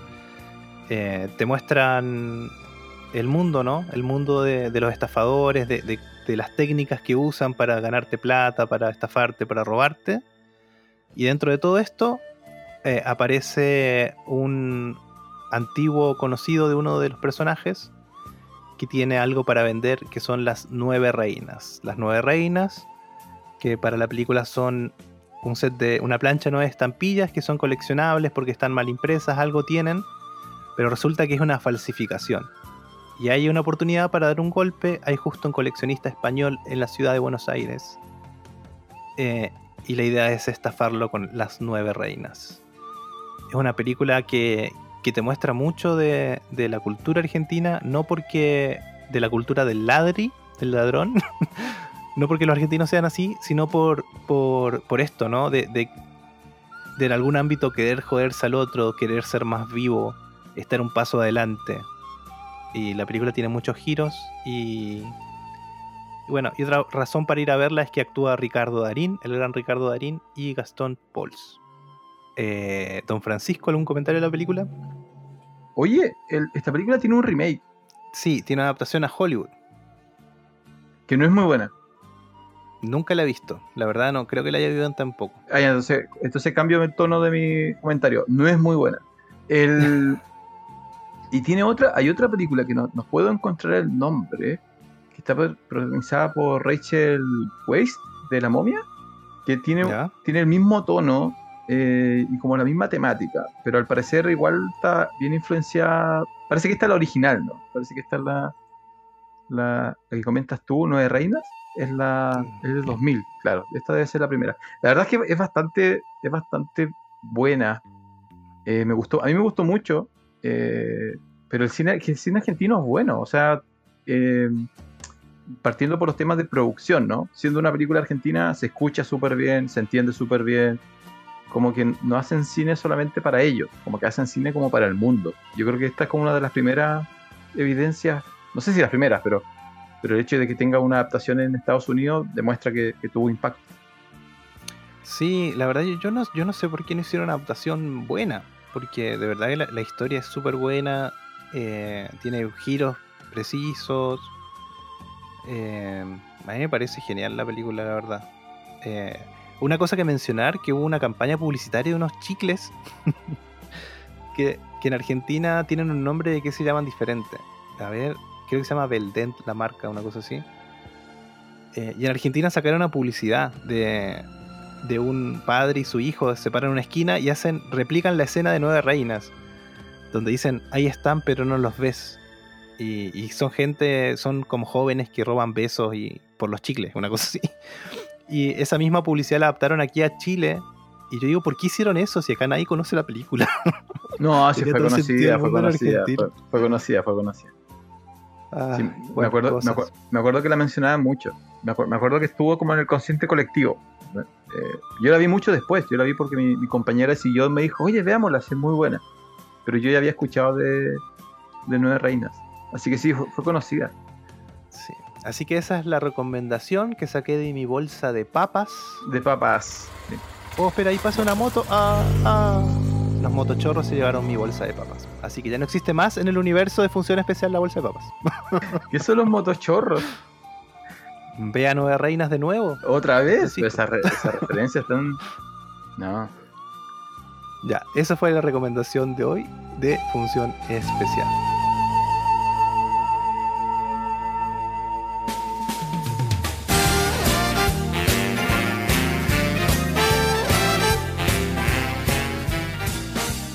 Bien, vamos cerrando este episodio de función especial. Eh, nos vamos despidiendo. Eh, ojalá les haya gustado, ojalá hayan visto la película y piensen lo mismo que nosotros. Y si no, gracias igual. Oye, menos de dos horas. Menos de dos horas. ¡Eh! Lo estamos logrando, estamos afinando el oído. Chiste. Vamos por los cinco. No, es un chiste cruel en realidad, lo vamos a borrar. No, que dejar. Ese es tu, tu, tu espíritu verdadero.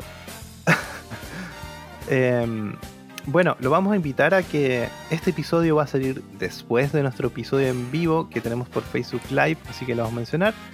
Pero también los invitamos todos los lunes por ahora a ir a escuchar eh, nuestros episodios en vivo, donde tenemos noticias, hablamos de más la actualidad, de las cosas que vienen. Y también mencionamos con apoyo de imágenes eh, algunos temas de aquí del podcast. Yes. Entonces, eh, este podcast va a quedar más para el análisis de, de películas y series. Eh, vamos a intentar que sea más contemporánea las obras, pero también en algún momento vamos a regresar hacia los 90 para atrás. Y el, el en vivo es más, más actualidad noticiosa, tráiler, noticias. Y también síganos, si, no, no- si ya no lo hacen, en Facebook y en Instagram, función especial, donde vamos a subir no solamente recomendaciones, sino que eh, algunas informaciones más técnicas, ¿no? Sí, sí, vamos ahí completando cosas. Recuerden que cualquier cosilla que quieran escuchar, ya nos han llegado hartas solicitudes, don Francisco. No por el mail, que es funcionespecial.podcast.gmail.com, sino que por redes sociales, por WhatsApp también me han llegado algunas. Así que ya tenemos un poco de material que el público ha pedido. La gente pide, don Francisco. Vamos a retirar el, el correo, parece. Lo vamos a jubilar. Yo creo que la gente no se la acuerda. Por eso acuérdense de escribirnos a funcionespecial.podcast.gmail.com. Lo vamos a usar para pedir créditos y cosas así. Para eso va a terminar ese, ese correo. Así es. Bueno, nada más que decir, se dijo todo. Tenemos Instagram, Facebook y muy probablemente a la salida de este episodio vamos a tener Instagram. Ah, no, sí, Instagram ya tenemos. Vamos a tener Twitter, don Francisco. Excelente. Sí, que don Francisco se, se ocupará de mantenerlo actualizado. Eso, no lo sabía. Bueno. bueno, ahí veremos la forma de automatizarlo, si no. Pero necesitamos Twitter, necesitamos que la gente igual nos contacte por ahí. Así que eso es todo por hoy. Este fue. Ah, soy Jonathan Barría Argel soy Francisco Torres. Y esto fue el episodio número 14 de Función Especial. Adiós.